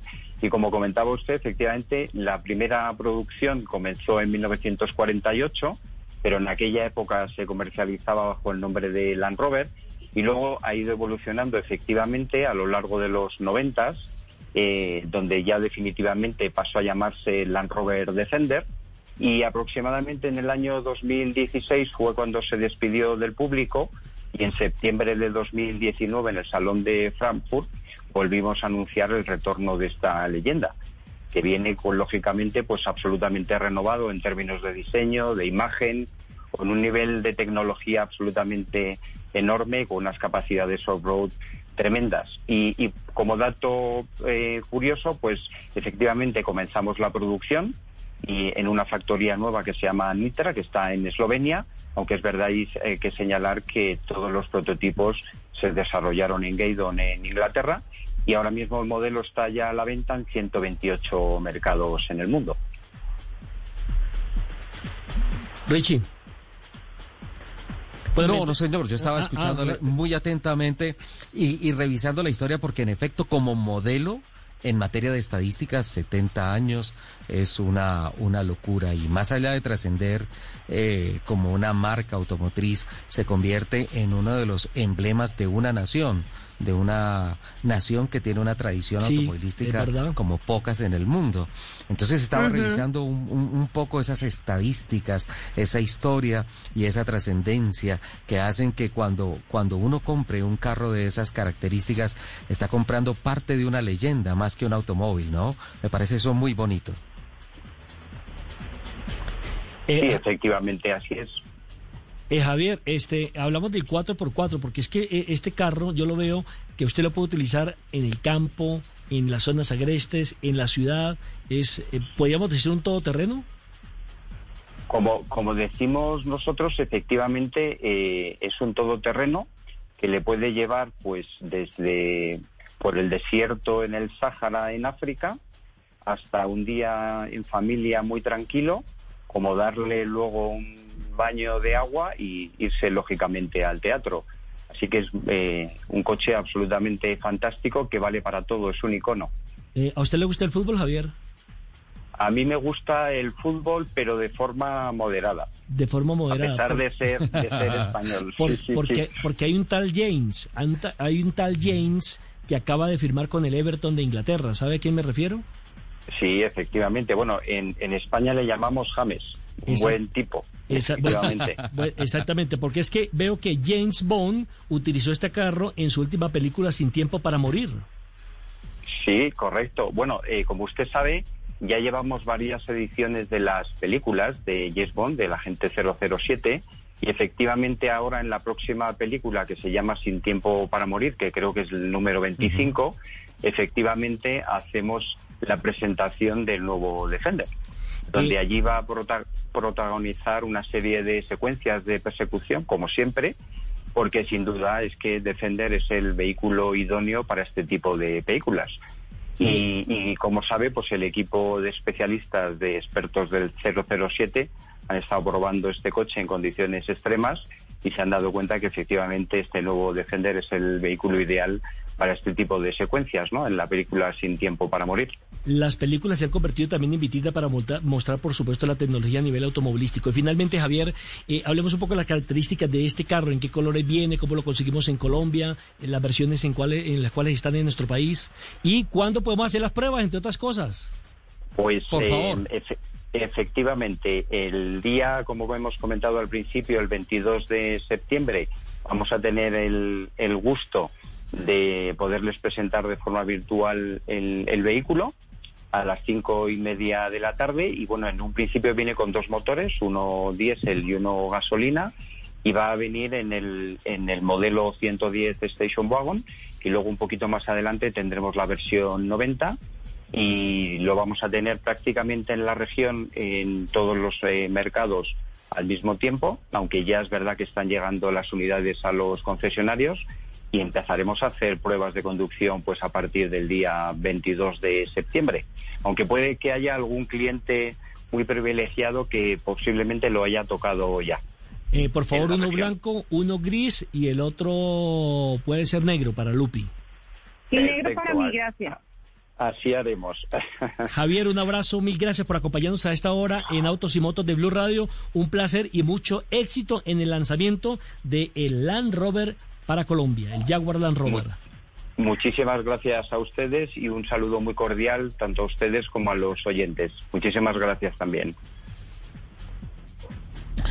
1222, muchas gracias don Nelson por esa interesante nota. Yo eh, ahora voy hacia una nueva comunicación con el señor David Blanco, que es el gerente de flotas de Porsche Colombia, porque hay una presentación que se hizo que la verdad me parece muy impactante. Vitalea y Volkswagen ponen en marcha, ojo a esto, la primera unidad móvil para pruebas COVID-19 en el país. Don David, le damos nuestra bienvenida. Buenas tardes a Autos y Motos de Blue Radio. Bueno, y cuéntenos, ¿cómo es este tema? ¿Cómo es esa unidad móvil? ¿Sobre qué vehículo se ha construido? Bueno, Ricardo, muy buenas tardes. Un saludo para todos los oyentes, también para Lupi y para, para Nelson. Bueno, el, el tema de esta unidad móvil es muy interesante. Eh, Italia, un servicio que tiene actualmente el laboratorio Colcan, nos contactó, nos presentó, digámoslo, las necesidades puntuales y nosotros alrededor del, de ese análisis del proyecto, pues miramos lógicamente cuáles eran las mejores soluciones y concluimos que la, el vehículo idóneo para el tema era la Volkswagen Crafter. Entonces, nuestra van Volkswagen Crafter van del año en el año 2017, pues ampliamente conocida en el segmento de vehículos productivos, pues es el vehículo Sí. que sirvió de base para hacer esta unidad móvil. Bueno, ¿y qué tanto tomó ese proceso? ¿Qué, eh, qué adecuaciones le hicieron para convertirla en unidad móvil especial para el tema del COVID-19? Por supuesto, Ricardo, el tema nos aliamos con un proveedor local que tiene amplia experiencia en este tipo de transformaciones. Eh, es importante destacar que eh, alrededor de un mes tomó esta, esta transformación, o sea, adaptar todo para las necesidades de Italia. Eh, y bueno, Sí. tenemos una solución que va a ser realmente exitosa porque Italia va a usar este vehículo para ayudar a tomar 100 pruebas. 100 pruebas, Ricardo, son las que puede tomar este vehículo que van a ayudar lógicamente a que la tasa de respuesta y que lógicamente ante una demanda creciente de pruebas de COVID, pues esta, esta se puedan, se puedan dar eh, de la mejor manera, con el mejor servicio y lógicamente con un vehículo que estamos seguros desde Porsche Colombia, desde la marca Volkswagen, va a cumplir con esa misión de la mejor manera. Son, son 100 pruebas diarias, ¿verdad, David? Sí, sí, son 100 pruebas diarias la capacidad que tiene. Es una es, es el vehículo inicial, pero pues Ricardo, dadas las circunstancias y la coyuntura, nosotros creemos que vamos a tener eh, seguramente más unidades eh, en los próximos en las próximas semanas, en los próximos meses, bajo este concepto de unidad para ayudar al laboratorio. En esta, como lo vengo mencionando, una demanda que sabemos que es creciente de pruebas de COVID. Y también resaltar que eh, Vitalia pues acaba de firmar una alianza con Rappi en donde por medio de esta aplicación, por medio de Rappi, pues van a poder solicitar a domicilio, ya sea para una empresa, ya sea en alguna ciudad en específico, en un conjunto residencial, pues eh, esta van donde la van a asistir a, lógicamente y, y, bueno, el personal de Vitalia va a poder tomar las pruebas respectivas. David, esas Bueno, pruebas que dame- se van a tomar eh, en, en este lugar, ¿son pruebas eh, rápidas, o sea, las que son como instantáneas, o son las pruebas de laboratorio normales que tienes que tomarte la muestra y llevar al laboratorio y esperar unos días? Lupi, eh, eh, bajo la modalidad, digámoslo, de hay tres tipos de pruebas. pues yo no soy vocero propiamente de, de Vitalia, pero conozco algo del, pro- del proyecto, te van a poder tomar estas tres tipos de pruebas. El punto cuál es, hay determinadas, hay determinados precios que Vitalia va a ofrecer a la, a, a la comunidad en general para las pruebas y la capacidad que va a tener la, la van, nuestra Volkswagen Crafter, es de 100 como lo mencionaba, como se lo, como se lo mencionaba Ricardo, sí. Bueno, qué interesante este proyecto. Ya está rodando en, en Bogotá, ¿no es cierto? Sí, Ricardo, tuvimos la, la entrega precisamente eh, hace, hace una semana, hace una semana exactamente hicimos la entrega de Italia.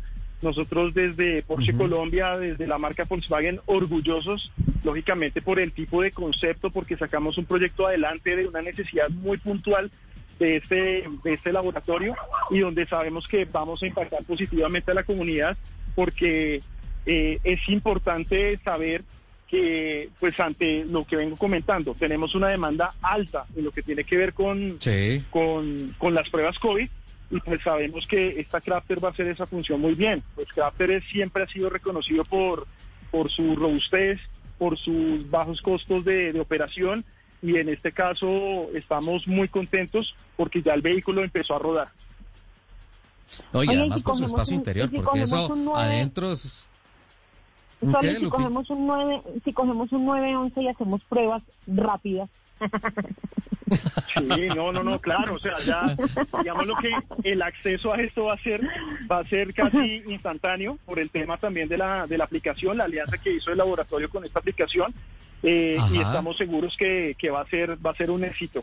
Estamos muy confiados también en que, como les menciono, con Crafter eh, de Volkswagen tenemos la solución, lógicamente para este tipo de utilidades, pero pues también para, para otras más.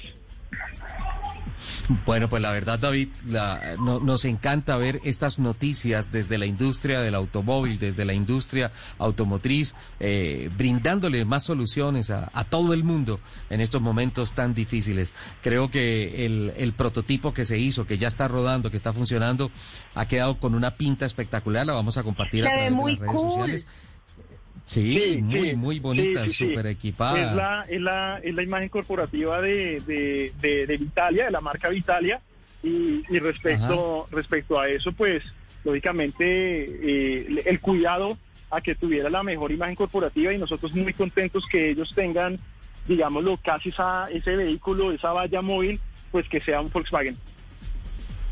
Claro, claro, muy, muy interesante. David, muchas gracias por compartirnos estas buenas noticias y, y esperamos que, que cada vez que se hagan más exámenes los resultados sean negativos para la positividad del proyecto. Estoy tratando de jugar con las palabras, eh, pensando en que cada vez, ojalá, las personas que se reporten como eh, contagiados con COVID-19 sean asintomáticos o que la gran mayoría sean negativos. Entonces me parece un proyecto muy positivo en medio de todas estas cosas. Muchas gracias, y Ricardo. pues eh, esperamos muchos éxitos en este proyecto, David. Muchas gracias, muchas gracias. Y, esta, esta contribución, digámoslo, a las comunidades, esta contribución social, que es una alianza entre dos compañías, estamos seguros que va a ser de beneficio para, para las personas en general. Esperemos claramente que eh, podamos ir manejando, lógicamente, con la responsabilidad de cada uno el tema del COVID ante la coyuntura, pero estamos seguros que eh, vamos a seguir apoyando estas buenas iniciativas. Sin duda alguna, así será David Blanco, gerente de flotas de Porsche Colombia, hablándonos de esta unión entre Vitalia y Volkswagen para poner en marcha la primera unidad móvil para pruebas COVID-19. 12.30, nos vamos a mensajes de interés, voces y rugidos y tenemos mucho más para ustedes todavía en este programa. Ya regresamos en Autos y Motos.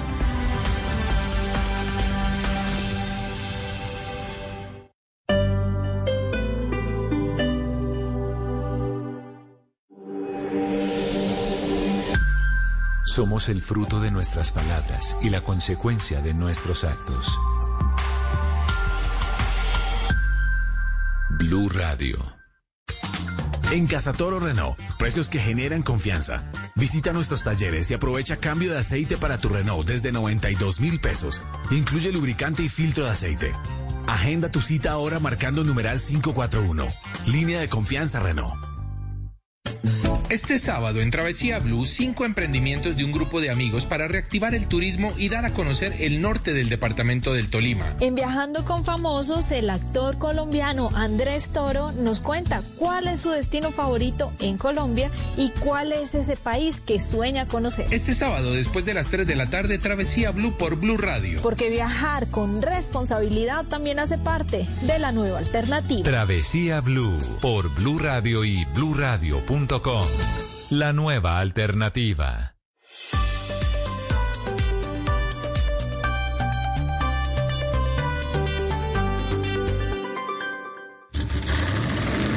Voces y rugidos en autos y motos de Blue Radio. Voces y rugidos.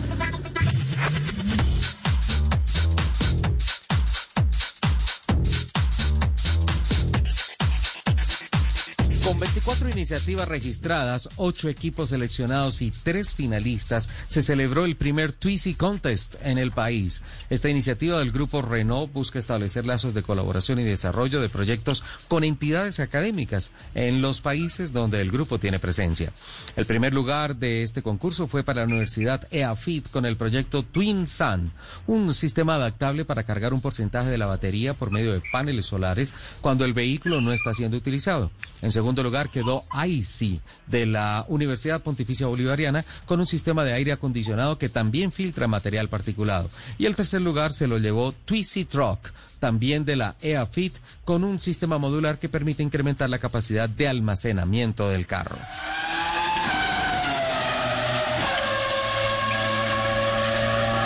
Y no, la marca japonesa de fabricación de camiones y buses y que forma parte del grupo Toyota está, está de celebración por sus 28 años de presencia en Colombia. Su historia arrancó en 1992 bajo la tola de Didacol. En 1997 construyó la primera planta de ensamble en la avenida El Dorado y allí produjo cerca de 4.000 buses. En 2007 construyó su planta de ensamble actual con una inversión de 32 millones de dólares en tecnología que hoy produce 25 unidades diarias para abastecer el mercado nacional y exportar hacia Argentina, Ecuador, Perú y México. En la actualidad cuenta con 49 proveedores directos nacionales que según el cálculo de la ANDI genera cerca de 2.300 empleos directos y 264 indirectos. Buenas cifras para acercarse a sus primeras tres décadas de funcionamiento en el país. Movimientos importantes en la Fórmula 1 de cara a la temporada 2021. La primera noticia esta semana la generó el azteca Sergio El Checo Pérez, quien anunció su salida del equipo Racing Point tras siete años de haber conducido sus monoplazas. Sobre su futuro no hay nada cierto e incluso se especula que esta puede ser la salida del mexicano de la Gran Carpa. Por su parte, Sebastián Vettel será quien ocupe la silla de Sergio Pérez en el equipo Racing Point, que a partir del año entrante se llamará Aston Martin, cerrando su ciclo en Ferrari sin haber alcanzado el objetivo de ser campeón mundial. Aunque no se ha confirmado quién será su compañero de equipo, se da por descontado que será Lance Stroll.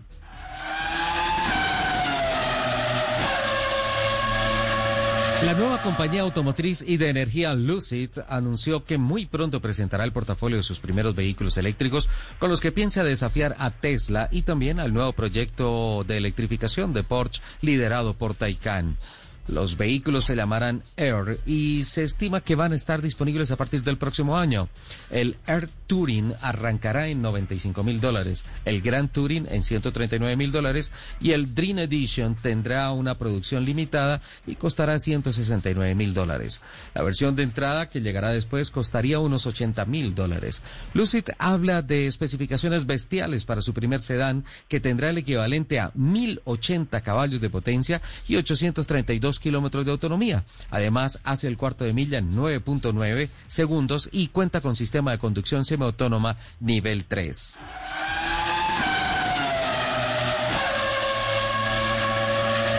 Joe Chambers, al volante de un Porsche 718 Spider, estableció el récord mundial Guinness del slalom más rápido del mundo para vehículos.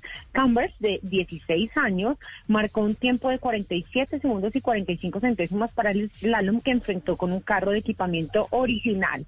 El recorrido fue verificado milimétricamente por un, foto, por un topógrafo que ubicó 51 conos viales alineados en intervalos de 50 pies cada uno en la pista de un aeropuerto. La medición del tiempo fue realizada por Race Logic y la nueva marca fue establecida bajo la supervisión de un juez de la organización Guinness Records.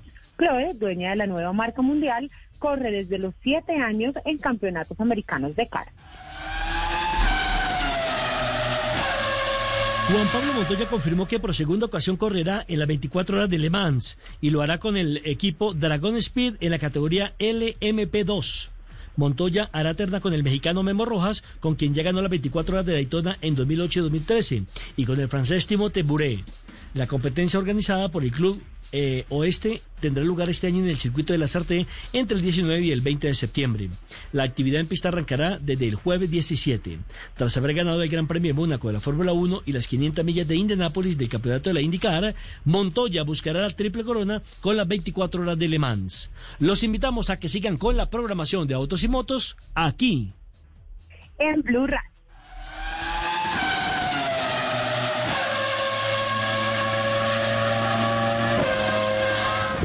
Todos los sábados a la una de la tarde en Blue Radio lo ubicamos en la noticia. Gracias por acompañarnos en el radar. Estamos analizando. El radar. Lo que usted quiere saber de lo que está pasando. Descubra con Ricardo Ospina y un amplio equipo de periodistas el origen de las noticias. Los más importantes de la semana aquí en Blue Radio y Blue Radio. El radar. Todos los sábados a la una de la tarde en Blue Radio. La nueva alternativa. Escuchas Autos y Motos por Blue Radio y bluradio.com.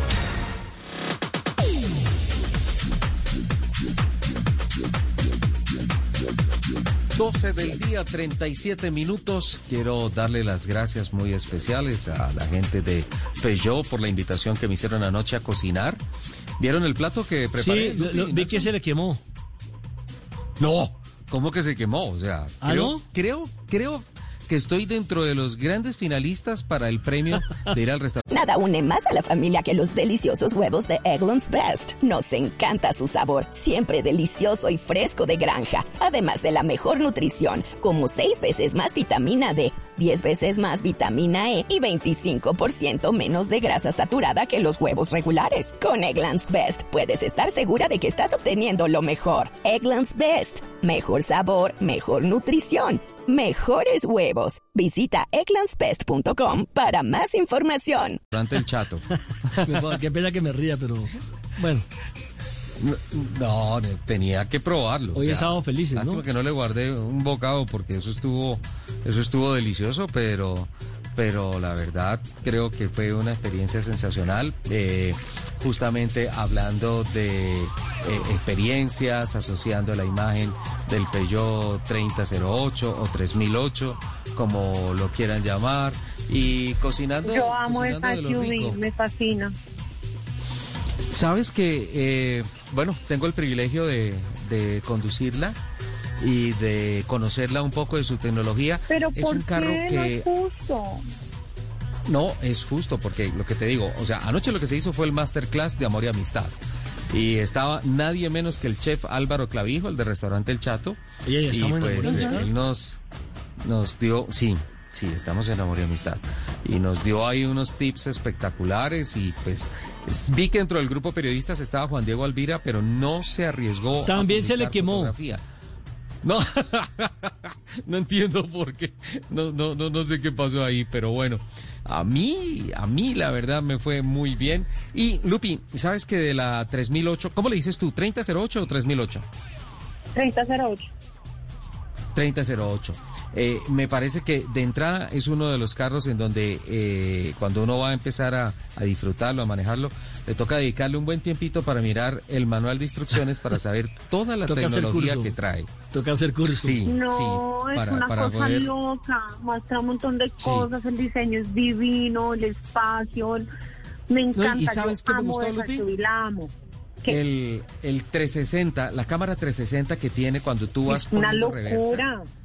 Sí, sí, es una locura porque te marca todas las trayectorias de hacia dónde va, pero especialmente esa 360 sube mucho más de lo que yo he visto, honestamente, y desde arriba como si tuvieras un dron encima del carro, sí, eh, pero bien elevado, ves perfectamente cómo te mueves. Voy a hacer unos kilométricos este fin de semana y les contaré cómo, cómo me va con el carro. Bueno, eh, noticias de Rápidos y Furiosos. Lupi, ¿qué ha pasado con la película? ¿Qué, qué cifras tiene? ¿Qué noticias? ¿Qué pasó?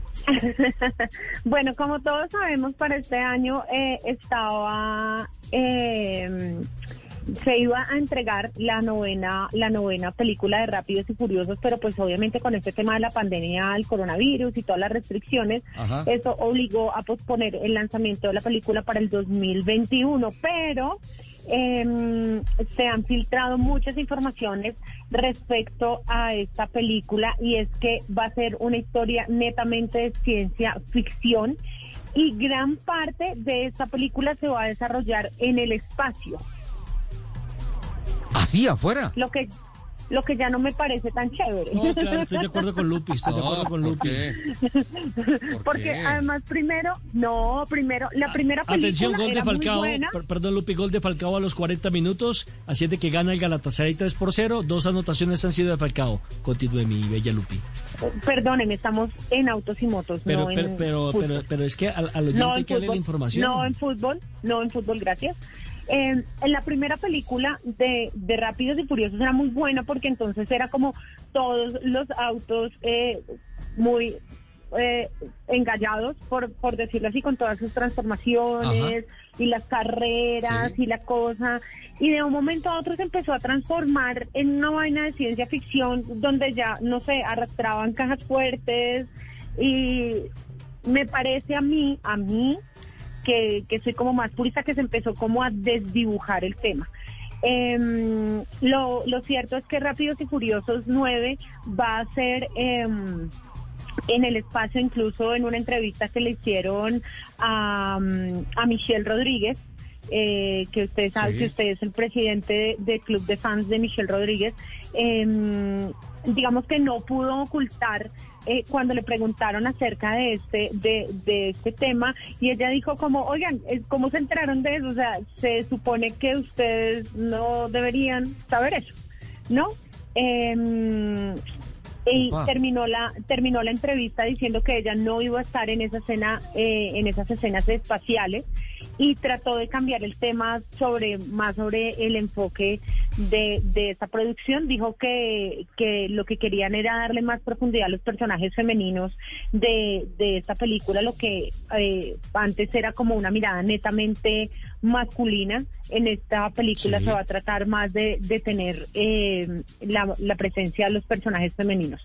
pero sí va a ser más eh, como una película de ciencia ficción que otra cosa.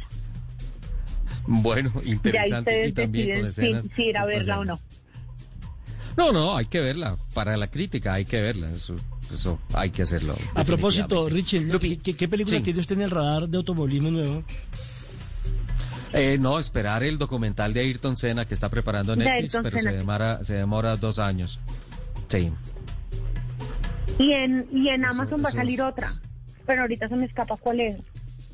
Sí, bueno, eh, búscalo mientras tanto. Ah, no, Lupi, no, no te vayas, espérate un momentico. A ti que te gustan no, los carros grandes con tecnología, con todo esto, eh, ojo, que a finales de este mes Subaru va a presentar en el país Evoltis.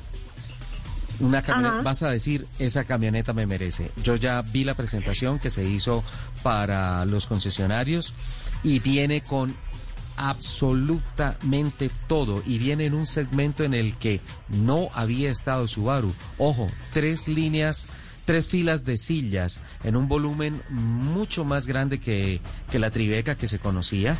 Eh, en fin, una cosa sensacional. Creo que viene Subaru con una oferta interesante y este es un carro del cual vamos a tener que hablar bastante. Y en el próximo programa les estaré hablando de la Ford Explorer XLT. Estoy absolutamente descrestado con el crucero adaptativo que ya me pone en cero para siguiendo, persiguiendo otro vehículo. Hice unas pruebas de manejo especialmente de asistencia uh, electrónica a la conducción, tanto en conducción eh, semi eh, semiautónoma como también en todos los sistemas de prevención de colisión y todo esto.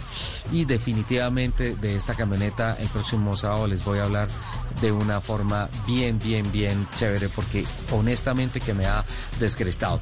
Eh, Nelson, ¿usted ha jugado en estos días de pandemia campeonatos o carreras así que se hacen en línea de carros, en autódromos y todo, no? He jugado Raskin Ball. no, no. Por favor, Nelson. Por favor. ¿Y, en línea? Lupi. ¿En línea? Bueno, eso debe ser excitante, ¿no? Delicioso. O sea, sí, Raskin Ball con público. Eso, eso debe ser una machera, ¿no? Lupi, ¿tú has corrido algún campeonato o algo así? No, la verdad, soy malísimo para, para los videojuegos y los y, y los simuladores y, es- y esas cosas. Ya estoy muy bien. Pero sí se han- No. A, Lupe han le dado gusta la cuenta acción que- original. Eso, Yo creo que lo real, último que jugué, lo último que jugué de carritos, que, que puede llamarse de carritos, fue Mario Kart. Eso fue lo último que jugué. Y yo lo último, y yo lo último que hice en carros virtuales, eso fue el simulador que me prestó alguna vez Ricardo Soler. Que a propósito, ¿dónde estará ese simulador? Bueno, ese, Oiga, ese sí, ya está un poquito más bueno, avanzado. que era del autódromo. No, era mío. Que yo lo llevaba al autódromo. No, pero- sí. Por eso, pero que usted es era- dueño del era la- autódromo. que era con el tratado del No. autódromo. O sea, yo no dije que fuera del autódromo. Ah, sí, sí, sí, sí, sí, sí. que era bueno. No, ese ya era simulador era avanzadito. bueno. Sí. No, sí, y ahí... y se, y sentía- ahí- se y ahí sentían los se- resaltos de los pianitos y todo. Sí, sí, sí, hicimos una, una buena tarea con eso. Pero ahorita con lo del tema de la pandemia, pues se han disparado, ven ustedes que en las redes anuncian que el campeonato tal que viene y que corra Sí, en tal plataforma sí, sí. y en tales circuitos y una cantidad de cosas que se han hecho, pues resulta que nos pusimos a investigar y me encontré en esta investigación al ah, doctor ah, Jairo Suárez, que es el presidente de Legal Solutions, una compañía que se está especializando en normativas para campeonatos eSports. Y me llevé unas grandes sorpresas cuando me entero que la gran mayoría de estos campeonatos, no puedo nombrarlos todos, no puedo mencionarlos todos, porque tendría que mirar eh, cómo están establecidos, no cumplen con las normas del comercio electrónico, no cumplen con normas de ética, no cumplen con normas de derechos, una cantidad de cosas. Y por eso quisimos llamar al doctor Jairo Suárez, darle la bienvenida a Autos y Motos de Legal Solutions, para que nos cuente un poquito cómo es este tema, esa tan- tanta proliferación, ¿es bueno, regular o malo? ¿Hay normativas? ¿Cómo se debería documentar uno a la hora de participar en uno de estos campeonatos? Doctor Suárez, buenas tardes, bienvenido a Autos y Motos de Blue Radio. Buenas tardes, Ricardo. Complacido de estar en su programa. Un saludo a Lupi y a Nelson y a la gran audiencia de Autos y Motos. Eh, haciendo una reseña pequeña, pues nuestra empresa Legal Solution SAS fue creada en el año 2010.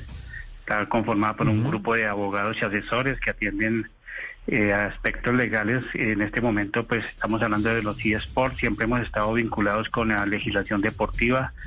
Hemos sido asesores de la Fede Ciclismo, Fede Autos, Fede Motos, del Automóvil Club de Colombia, representante de la FIA en Colombia y de varios clubes deportivos. Eh, realmente, Ricardo, pues el tema está en auge. Hay una, una- un surgimiento inmenso de, de plataformas virtuales y esto no solamente a nivel mundial, sino en Colombia, pues es una industria que mueve dinero y, y ya empezamos a detectar que maneja eh, un sinnúmero de seguidores donde se involucran marcas, licencias, patentes y en general todo aquello que está vinculado con la propiedad intelectual, la cual pues obviamente eh, goza de una especial protección legal y Colombia pues no es ajena a ese tema. Eh, Sí. como, como hay deportes virtuales en todas sus disciplinas eh, y hay un acceso ilimitado, eh, permite que ingresen, de eh, cualquier persona pueda ingresar, incluidos menores de edad, quienes de- deben, en, el- un sentido estricto, deben contar con la autorización de sus padres o acudientes. Ese es un primer llamado donde eh, debemos ser muy cuidadosos porque pues hay una protección de, de- de- de datos personales, data y de, y de la información privilegiada que cada persona tiene derecho a, a conocer y a que se rectifique.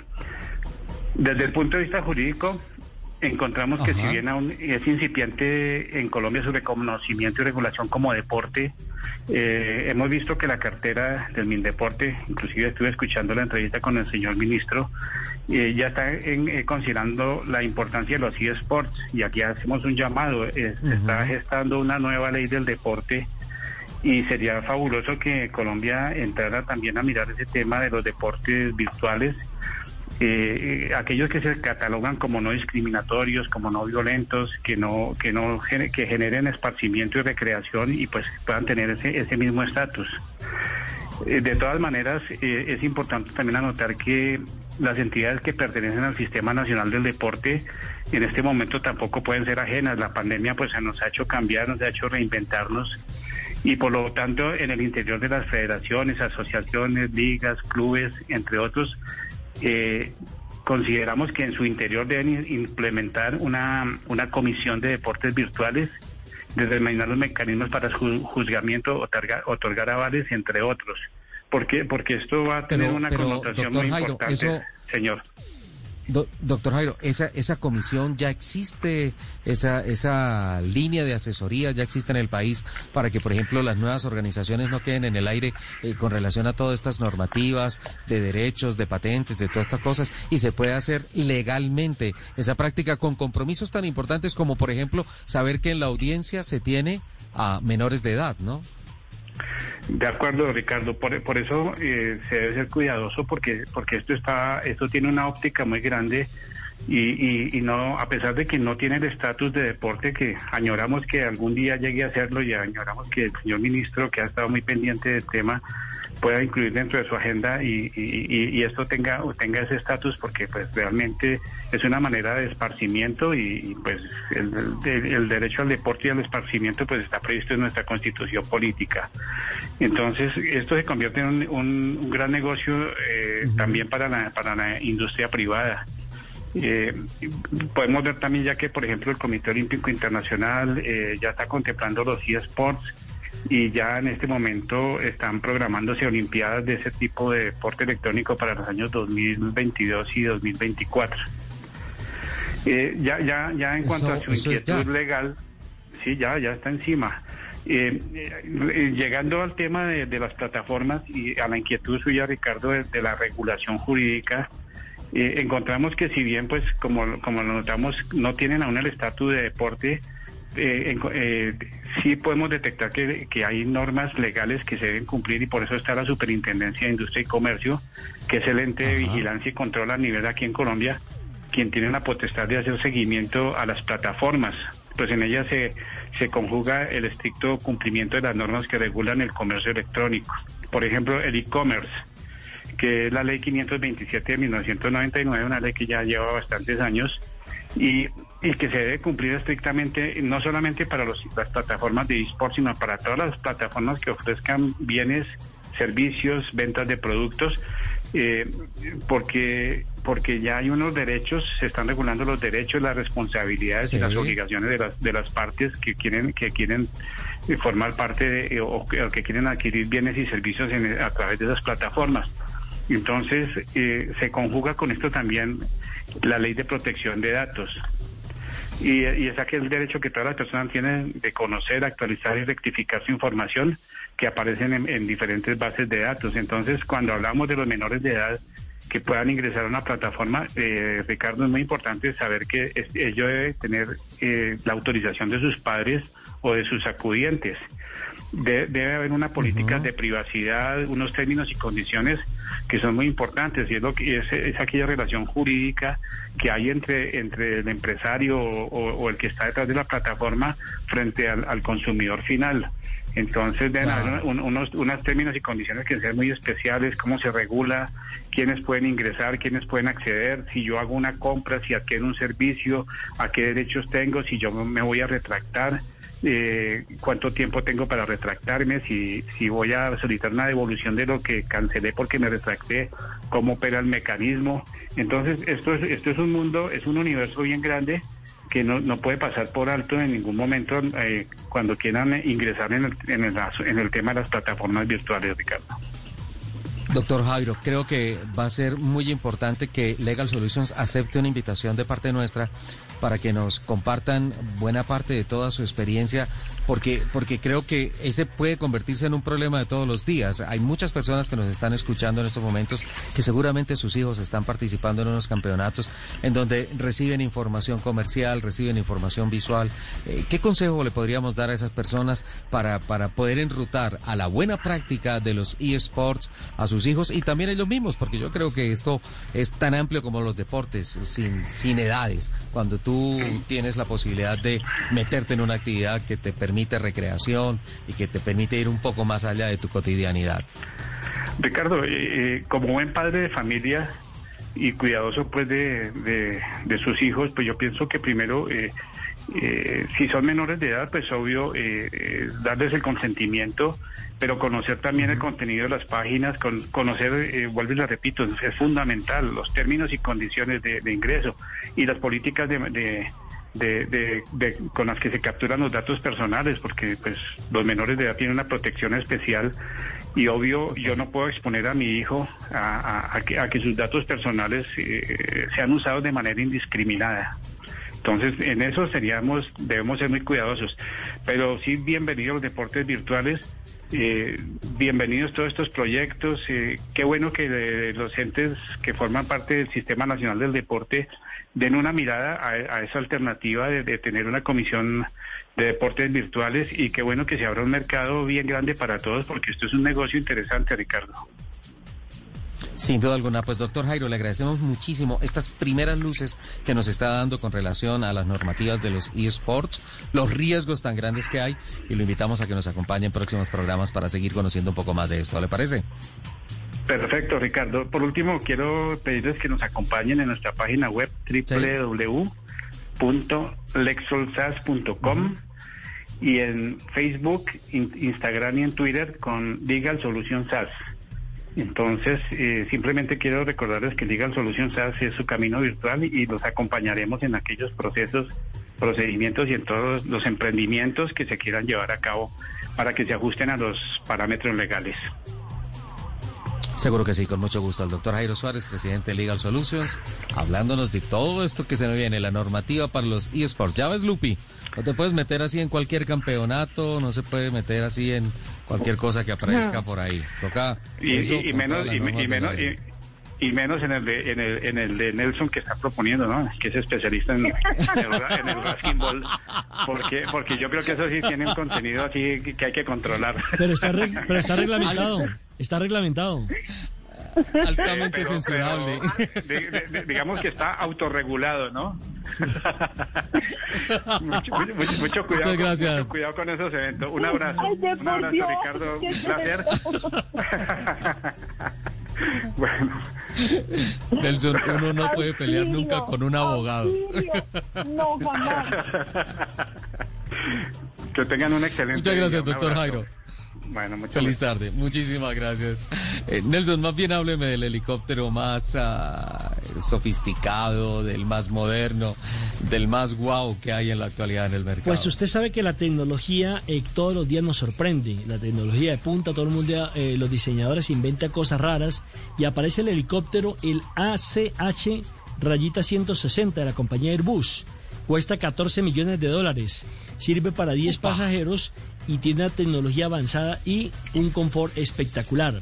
Ya lo han pedido de China, de Estados Unidos, nueve países de Europa están pendientes de la producción de este superhelicóptero y en América Latina también ya hay dos países como México y Brasil interesados precisamente en tener este helicóptero. Tiene una eh, permanencia de duración en el aire hasta de cuatro horas. Y bueno, el interior de la aeronave está forrado en cuero, tiene madera y hasta luce en el suelo una alfombra confeccionada a mano. Esto es solamente para los recontramillonarios realmente, porque el precio es bastante elevado, pero el confort que tiene, la comodidad, antirruidos, además tiene un panorama espectacular tanto tanto los que de afuera lo están viendo como quienes van dentro del helicóptero y sirve precisamente para en vuelos eh, comerciales o vuelos eh, en privado mejor, tiene en cuenta la inseguridad y demás. Ay, tienes que compartir las fotos. Es una quiero cosa, verlo. Es una cosa de loco realmente este helicóptero. Eh, me- mejor dicho, Lo quiero ver a ver si me compro uno. eh, claro, es que dicen por lo menos... en Sí, el comparte artículo- la imagen, por favor. En el artículo de prensa están diciendo que por lo menos, por lo menos este helicóptero, este, por el momento es para los megamillonarios, porque no es barato, ¿no? 14 millones de dólares y es la debilidad, por supuesto, de todos los millonarios, que ahora ya no van a tener que usar el metro, tampoco el ferrocarril, tampoco la buseta, tampoco el auto particular, sino que a través de este potentísimo helicóptero que cuesta, repetimos, 14 millones de dólares, puede viajar en el aire en una suite de primera clase por todas las comodidades. Es que viendo la foto, viendo la foto realmente parece parece no el helicóptero sino el Airbus. Sí, sí, sí, sí, impresionante, impresionante. Bueno, don Nelson, muchísimas gracias. Lupi, lamentablemente se me fue el tiempo, ya es la una de la tarde. Creo que nos toca dejar para el próximo programa un muy interesante análisis que tú has hecho sobre los ganadores y perdedores, eh, pero es una noticia vigente en medio de toda esta pandemia. Así es que, don Nelson, Sí, felices, ah, eh, feliz fin de semana de amor y amistad y pues nos vemos el próximo sábado, ¿le parece? Un Y que abrazo. siga el campeón del Raskin Ball. No. Uy, uy, Lupi. Uy, qué cosa. Menos mal el capitán no está escuchando esto. Chao, Nelson. Un abrazo para todos. Chao, Lupi. Chao, chao. Muchísimas gracias a todos por compartir estas dos horas de la mañana con nosotros. Nos escuchamos en el próximo programa de Autos y Motos de Blue Radio. Que tengan una excelente semana y les mando ¡mua! un beso gigante. Chao.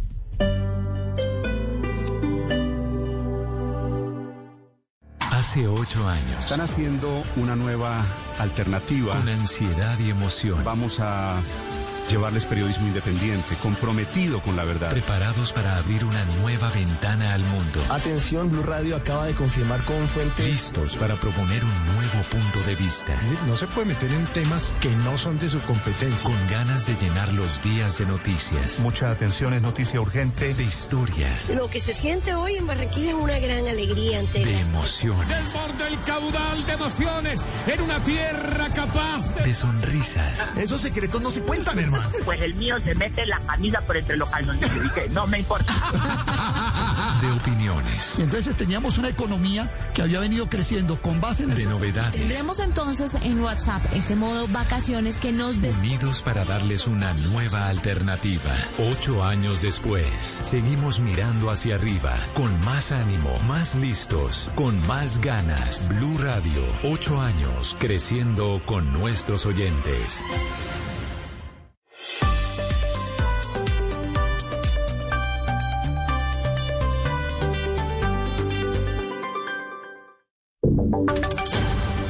Voces y sonidos de Colombia y el mundo en Blue Radio y bluradio.com, porque la verdad es de todos.